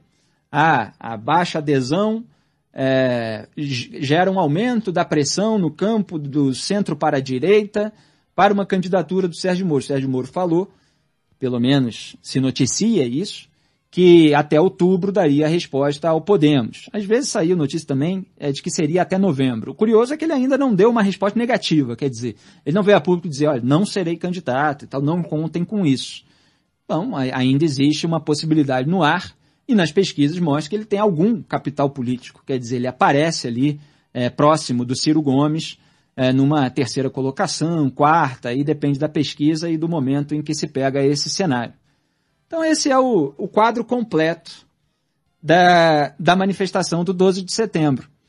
Agora, Jair Bolsonaro passou uma vergonha antes disso que os bolsonaristas apontam como vergonha do MBL do Vem Pra Rua, que foi inflamar a massa e depois soltar aquela notinha redigida pelo Michel Temer, é, fazendo as pazes ali supostamente com Alexandre de Moraes e até elogiando as qualidades dele, o que gerou revolta entre muitos caminhoneiros, entre muitos manifestantes que estavam lá. Até publiquei um vídeo no meu Instagram Stories é, de um desses que foi de carro com adesivo Bolsonaro, aí tirou o adesivo do carro, queimou junto com adesivos. Então houve um desgaste.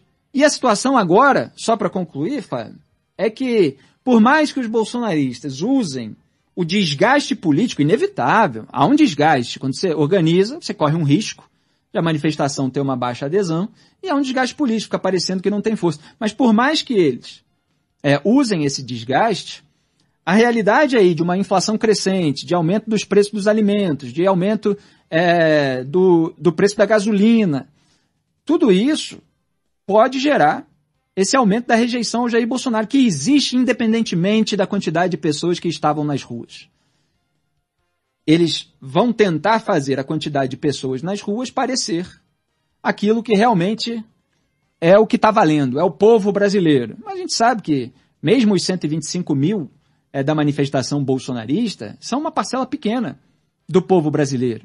A gente está num país com mais de 200 milhões de habitantes. Então é muita gente que vota. Já houve caso, o próprio Marcelo Freixo no Rio de Janeiro, Guilherme Boulos aqui em São Paulo, gente capaz de mobilizar massas nas ruas mas que na hora perdeu a eleição para o adversário menos capaz de mobilizar uma torcida organizada. Então é essa preocupação real, não a manifestada, que vem com muita chacota e tal, por parte do bolsonarismo. E nós vamos acompanhar aqui as nuances, os detalhes sobre cada processo. Rádio Futebol na Canela. Aqui tem opinião.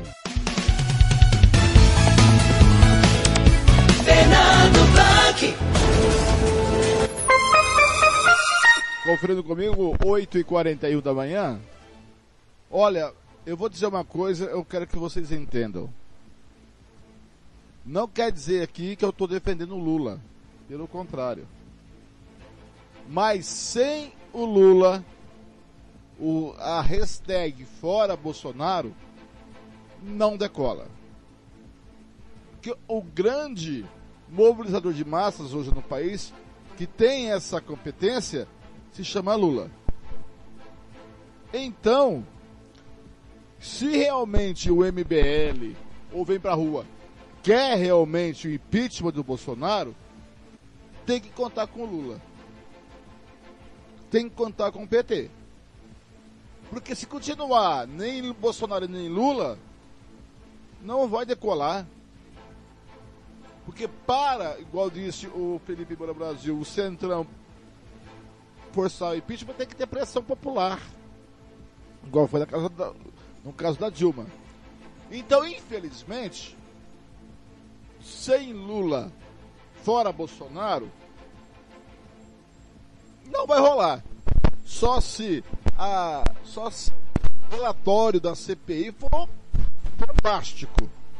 Que não dá para o Centrão, mesmo não querendo botar o impeachment, vai ter que colocar. Mas aí também, o Lula quer o impeachment do Bolsonaro? Eu acho que não quer. O Lula quer o Bolsonaro sangrando, pingando sangue, esvaindo em sangue, para poder ganhar a eleição. E não existe terceira via. Nós não temos uma terceira via. E a direita, a centro-direita, a centro-esquerda não tem condições de é, apresentar a terceira via. Não tem terceira via. Ou se une em torno de um nome, sejam altruístas que não são, ou não tem terceira via. Ou é Bolsonaro ou é Lula, próximo presidente da República. São 8h43, vem aí Thiago Lopes de Faria com o giro esportivo, só lembrando que a programação esportiva de hoje é o meio-dia 45 de Liga dos Campeões, de Young Boys e Manchester United. E às três da tarde tem Barcelona e Bayern de Munique com Thiago, o Lopes Faria e Thiago Caetano. Depois tem o, o giro esportivo e às oito e meia tem Copa do Brasil, Santos e Atlético Paranaense com a MS Web Rádio, tá certo? Muito obrigado pelo seu carinho. 8 horas e 44, fica a minha última de hoje.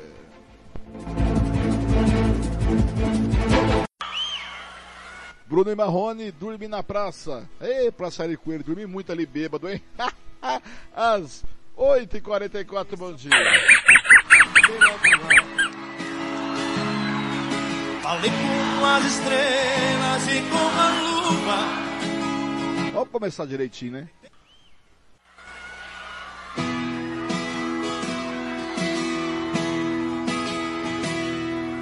Eu caminhei sozinho pela rua. Falei com as estrelas e com a lua. Tentei no banco da praça. Adormeci e sonhei com você. O sonho você veio provocante. Me deu um beijo me abraçou. Bem na hora H, no ponto alto do amor. Já era dia, o guarda me acordou. Seu guarda, eu não sou vagabundo, eu não sou delinquente, sou um cara carente, eu dormi na praça. Yeah. Seu guarda me bata, me prenda, faça tudo comigo, mas não me deixe. Vocês? Beleza? Sonho você vem provocante. Me deu um beijo doce, me abraçou. E bem na hora H, no ponto alto do amor, já era dia, o guarda me acordou. Seu guarda, eu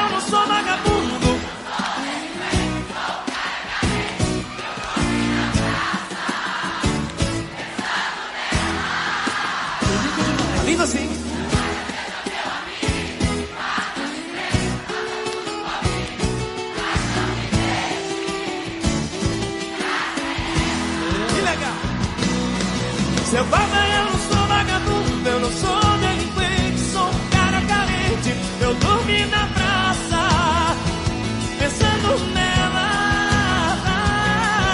Seu guarda seja meu amigo, me bata, me prenda, faça tudo comigo, mas não me deixe ficar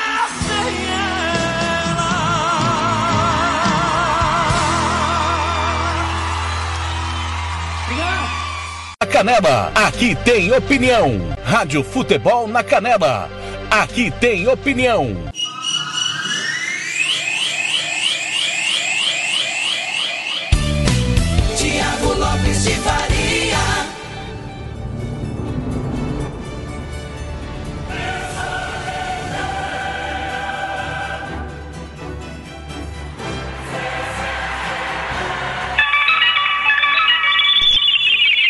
Campo Grande, 8h47, bom dia. Obrigado aí ao Fernando Blanc, que comandou de tudo um pouco até agora. Agora comigo o Giro Esportivo para a gente fechar o de tudo um pouco nessa super terça, 14 de setembro. Começa hoje a fase de grupos da Liga dos Campeões da Europa. E aqui você não perde nada. Em nome sempre de Cicred, SS Cesta Básica, Santo Gol, RPR, cursos preparatórios, Vitória Tintas, Agrolaço, Pet Shop, Barbearia Velho Barreiros, Estúdio Yara Costa.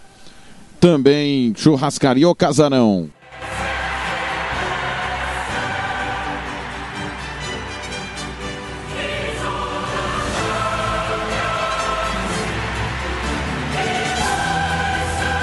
Para Bronze Sat, Banda Ivana Versátil, Camiseteria Romex, Governo do Estado do Mato Grosso do Sul. Também aplicativos Radiosnet e CX Rádio. Vamos lá, girando informações do nosso giro esportivo. Começando, claro, com o momento do esporte. Roberto Xavier. Hoje começa a Champions. O caminho para São Petersburgo passa por aqui. Campo Grande, confira comigo. 8h48, bom dia. Rádio Futebol na Canela, aqui tem opinião. Momento do esporte. Roberto Xavier. Alô, amigos! Este é o momento do esporte desta terça-feira, dia 14 de setembro de 2021.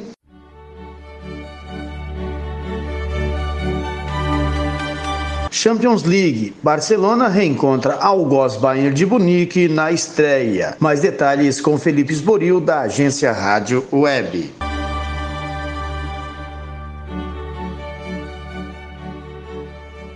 Os amantes do futebol europeu podem comemorar. Nesta terça-feira começa a fase de grupos da Champions League, temporada 2021-2022. Grandes jogos estão por vir, começando com o Barcelona que no Camp Nou recebe o Bayern de Munique. Barcelona que jogará sem Messi, já que o argentino acertou sua ida ao PSG. Às quatro da tarde, em Barcelona, ambos estreiam. Uma expectativa muito boa, segundo Ronald Koeman, técnico da equipe catalã. Bueno, sabemos Múnich Sabemos perfeitamente que o Bayern de Munique é uma grande equipe, ainda mais com as qualidades individuais muito boas, gente muito experiente. Então, teremos uma partida complicada, mas temos muitas esperanças, muita vontade de competir nesta Champions League.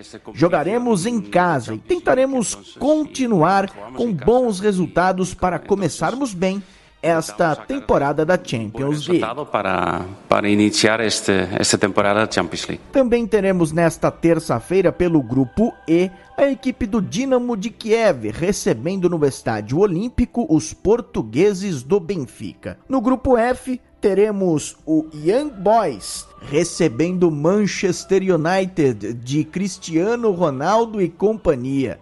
Às quatro da tarde, horário de Brasília, no El Madrigal, o Vidia Real encara os italianos do Atalanta. Grupo G, teremos Sevilha e Salzburg. À 1h45 da tarde, horário de Brasília, no Ramon Sanches Puzian. O Lille, da França, recebe o Wolfsburg às 4 da tarde. Pelo grupo H, o Chelsea, atual campeão, encara o Zenit da Rússia no Stamford Bridge às 4 da tarde. O técnico Thomas Tuchel acredita num bom desempenho e foi curto e grosso na importância deste jogo. Amanhã é o jogo mais importante da campanha da Champions, porque é o único e o primeiro da fase de grupos. Por isso, estamos aptos a vencer. Encerrando os jogos desta terça-feira, o Malmo encara a Juventus de Turim, na Suécia. Agência Rádio Web, com informações da UEFA Champions League, Felipe Osborio. Carille deve improvisar jogador na zaga e Tardelli pode fazer a sua estreia na decisão contra o Atlético Paranaense. O treinador teve pouco tempo de preparação e o sistema defensivo é o setor que mais preocupa para o confronto que vale uma vaga na semifinal da Copa do Brasil. O duelo desta terça-feira, na Vila Belmiro, pode marcar a estreia do atacante Diego Tardelli, relacionado pela primeira vez. Mais detalhes com Bruno Faria, da agência CBN. Santos. O técnico Fábio Carilli teve mais dois dias de treinamentos em campo para encerrar a preparação do Santos, que vai enfrentar o Atlético Paranaense nesta terça-feira, às nove e meia da noite, na Vila Belmiro, pelo confronto de volta pelas quartas de final da Copa do Brasil. Os problemas apresentados pelo time precisarão ser corrigidos. Segundo o Footstats, no empate sem gols contra o Bahia no fim de semana, a equipe tentou nove finalizações, mas só acertou uma vez um alvo. O número de cruzamentos, mais uma vez, do Alvinegro foi alto com 30 feitos, porém apenas dois corretos. Se o ataque não foi bem, o sistema defensivo também sofreu diante do tricolor de aço. O adversário teve 13 finalizações, sendo cinco no gol. O Peixe encontrou bastante dificuldades na primeira etapa, mas mudou a postura e melhorou no segundo tempo. Mesmo assim, o resultado positivo não veio e fez o clube atingir a marca de sete partidas sem vitórias, com quatro derrotas e três empates neste período. Para esta terça-feira, Carilli terá uma lista grande de desfalques em praticamente todos os setores. No gol, João Paulo está garantido e é a única certeza para o confronto. Na zaga, Robson Reis sofreu uma entorse no tornozelo direito no fim de semana e passa por um tratamento intensivo. A lista de relacionados já saiu e o técnico Carilli não contará com o defensor para a decisão. O reforço Emiliano Velasquez não está inscrito na competição por chegar após o prazo final do registro. Danilo Bosa já defendeu outra equipe, no caso o Mirassol, e não pode atuar. Carilli aguarda por Luiz Felipe, que está recuperado de um edema na coxa, mas ainda aprimora a forma física. Dificilmente terá condições de atuar. Kaique ainda segue fora por lesão. Wagner Leonardo é o único no setor, mas Derek, revelado nas categorias de base, pode ser uma opção no time titular. Vinícius Balieiro é outro que pode ser improvisado nesta função. Camacho não jogará por ter defendido o Corinthians na Copa do Brasil e deve ser substituído por Ivonei, ou Vinícius Balieiro, ou até mesmo, quem sabe, Jean Mota como primeiro volante. No ataque, Léo Batistão é mais um com problema burocrático para atuar. O clube demorou para receber a documentação do centroavante da China e ele não está registrado. Raniel e Diego Tardelli, que ainda não estreou, disputam a vaga. O jovem Marcos Leonardo corre por fora, mas deve ser apenas opção no banco de reservas. O duelo vale vaga nas semifinais, mas também valerá aos cofres do clube cerca de 7,3 milhões de reais em premiação. Com problemas financeiros, a classificação do Santos à próxima fase seria importantíssima para o moral do grupo e o valor a receber. A provável escalação do Santos terá João Paulo no gol, Pará, Derek ou Vinícius Balieiro na zaga ao lado de Wagner, Leonardo e Felipe Jonathan, meio de campo com Ivonei ou Jean Mota, Gabriel Pirani e Carlos Sanches, no ataque Lucas Braga, Marcos Guilherme ou Marinho e o centroavante Raniel ou Diego Tardelli. De São Paulo, Bruno Faria.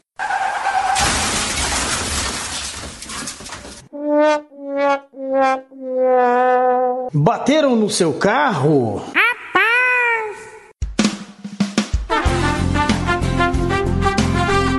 Vai precisar de funilaria? Meu Deus é forte. É minha rocha, meu refúgio. Procure Márcio Reparação Automotiva, o seu carro em boas mãos. Desde 2002, caprichando no seu auto. Funilaria. Pinturas em nacionais e importados. Polimento cristalizado.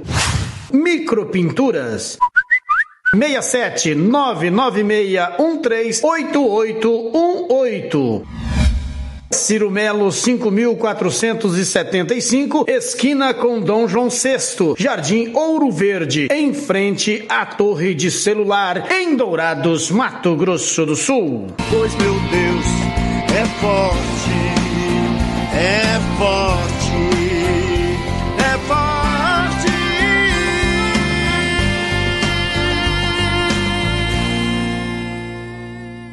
Momento do Esporte. Rádio Futebol na Canela. Aqui tem opinião.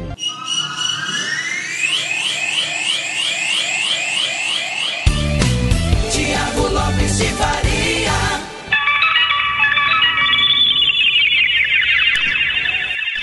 Oito cinquenta olha, ontem, pessoal, nós tivemos pelo Campeonato Alemão Série C Turgucusso München 1, Duisburg 0, Argentino, Independiente 0, Lanús 1, São Lourenço e Racing 1 a 1, Rinásia e Vélez 0 a 0. No Campeonato Argentino Série B, Derby de Buenos Aires, Quilmes 2, Tigre 1.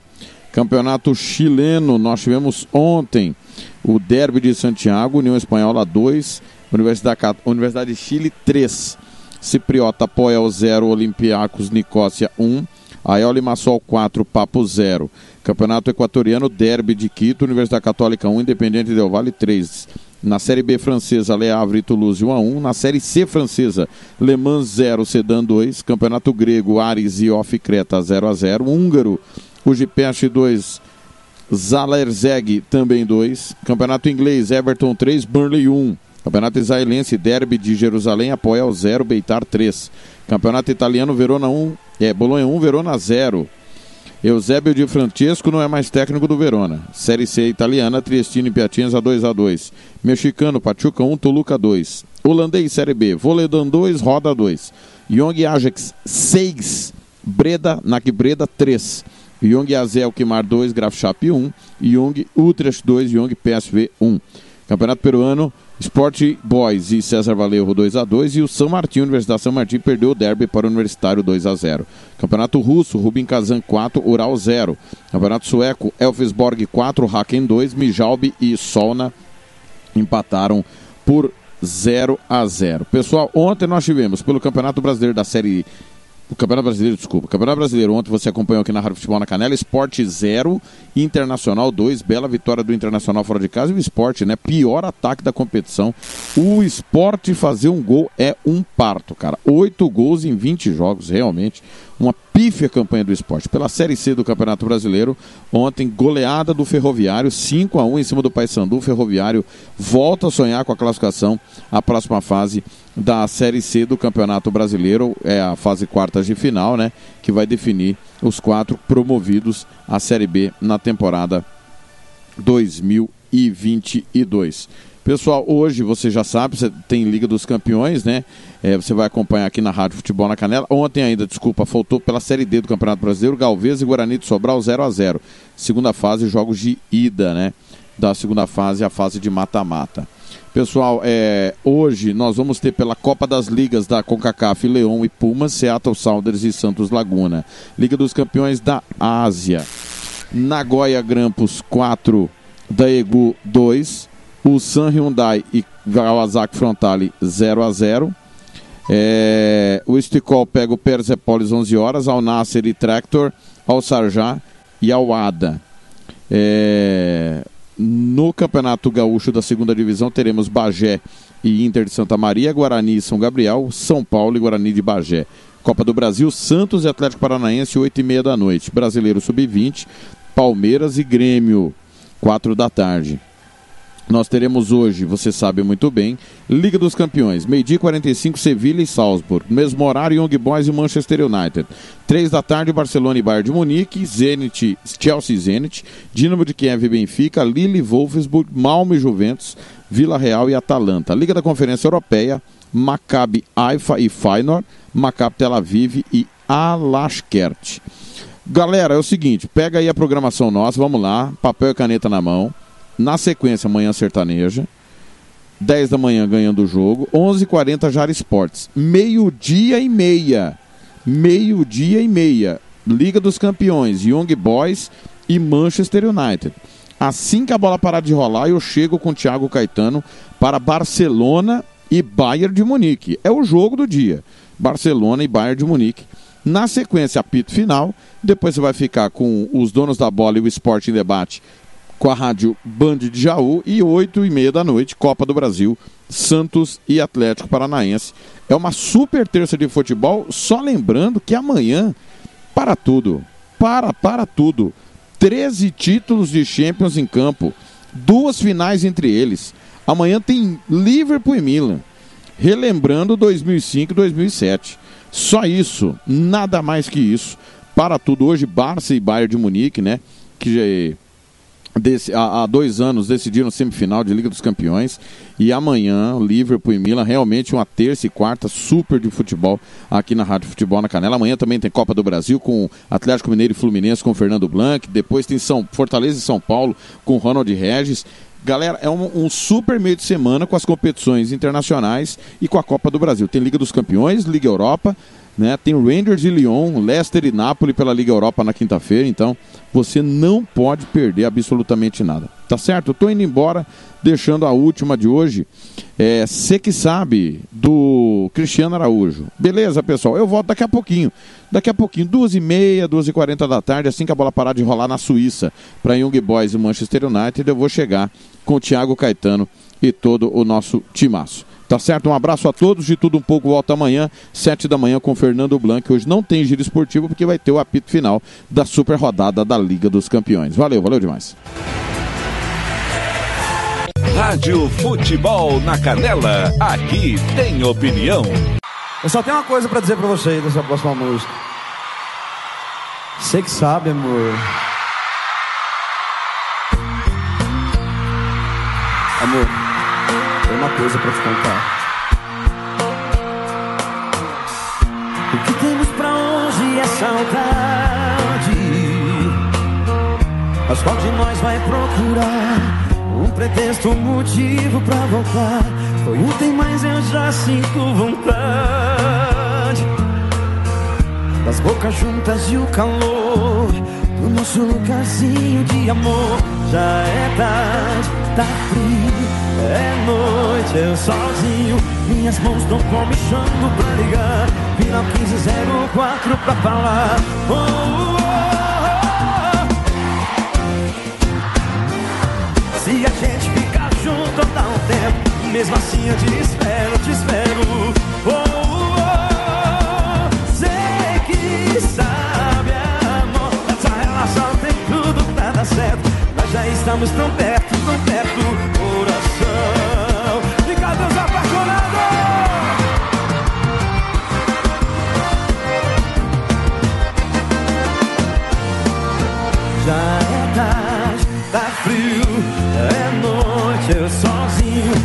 Mãos estão comichando pra ligar.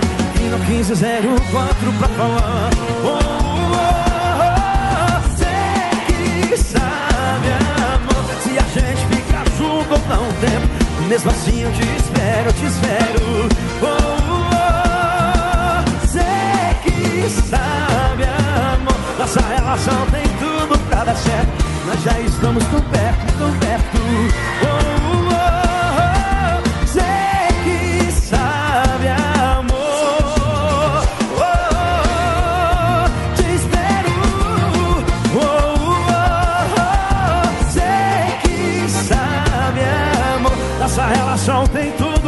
certo. Nós já estamos tão perto, tão perto.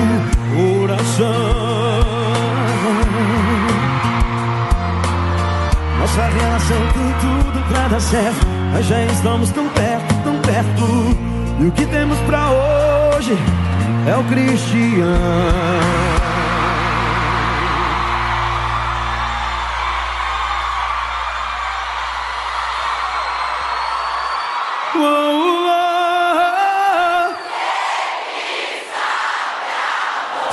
gente fica junto dá um tempo, mesmo assim.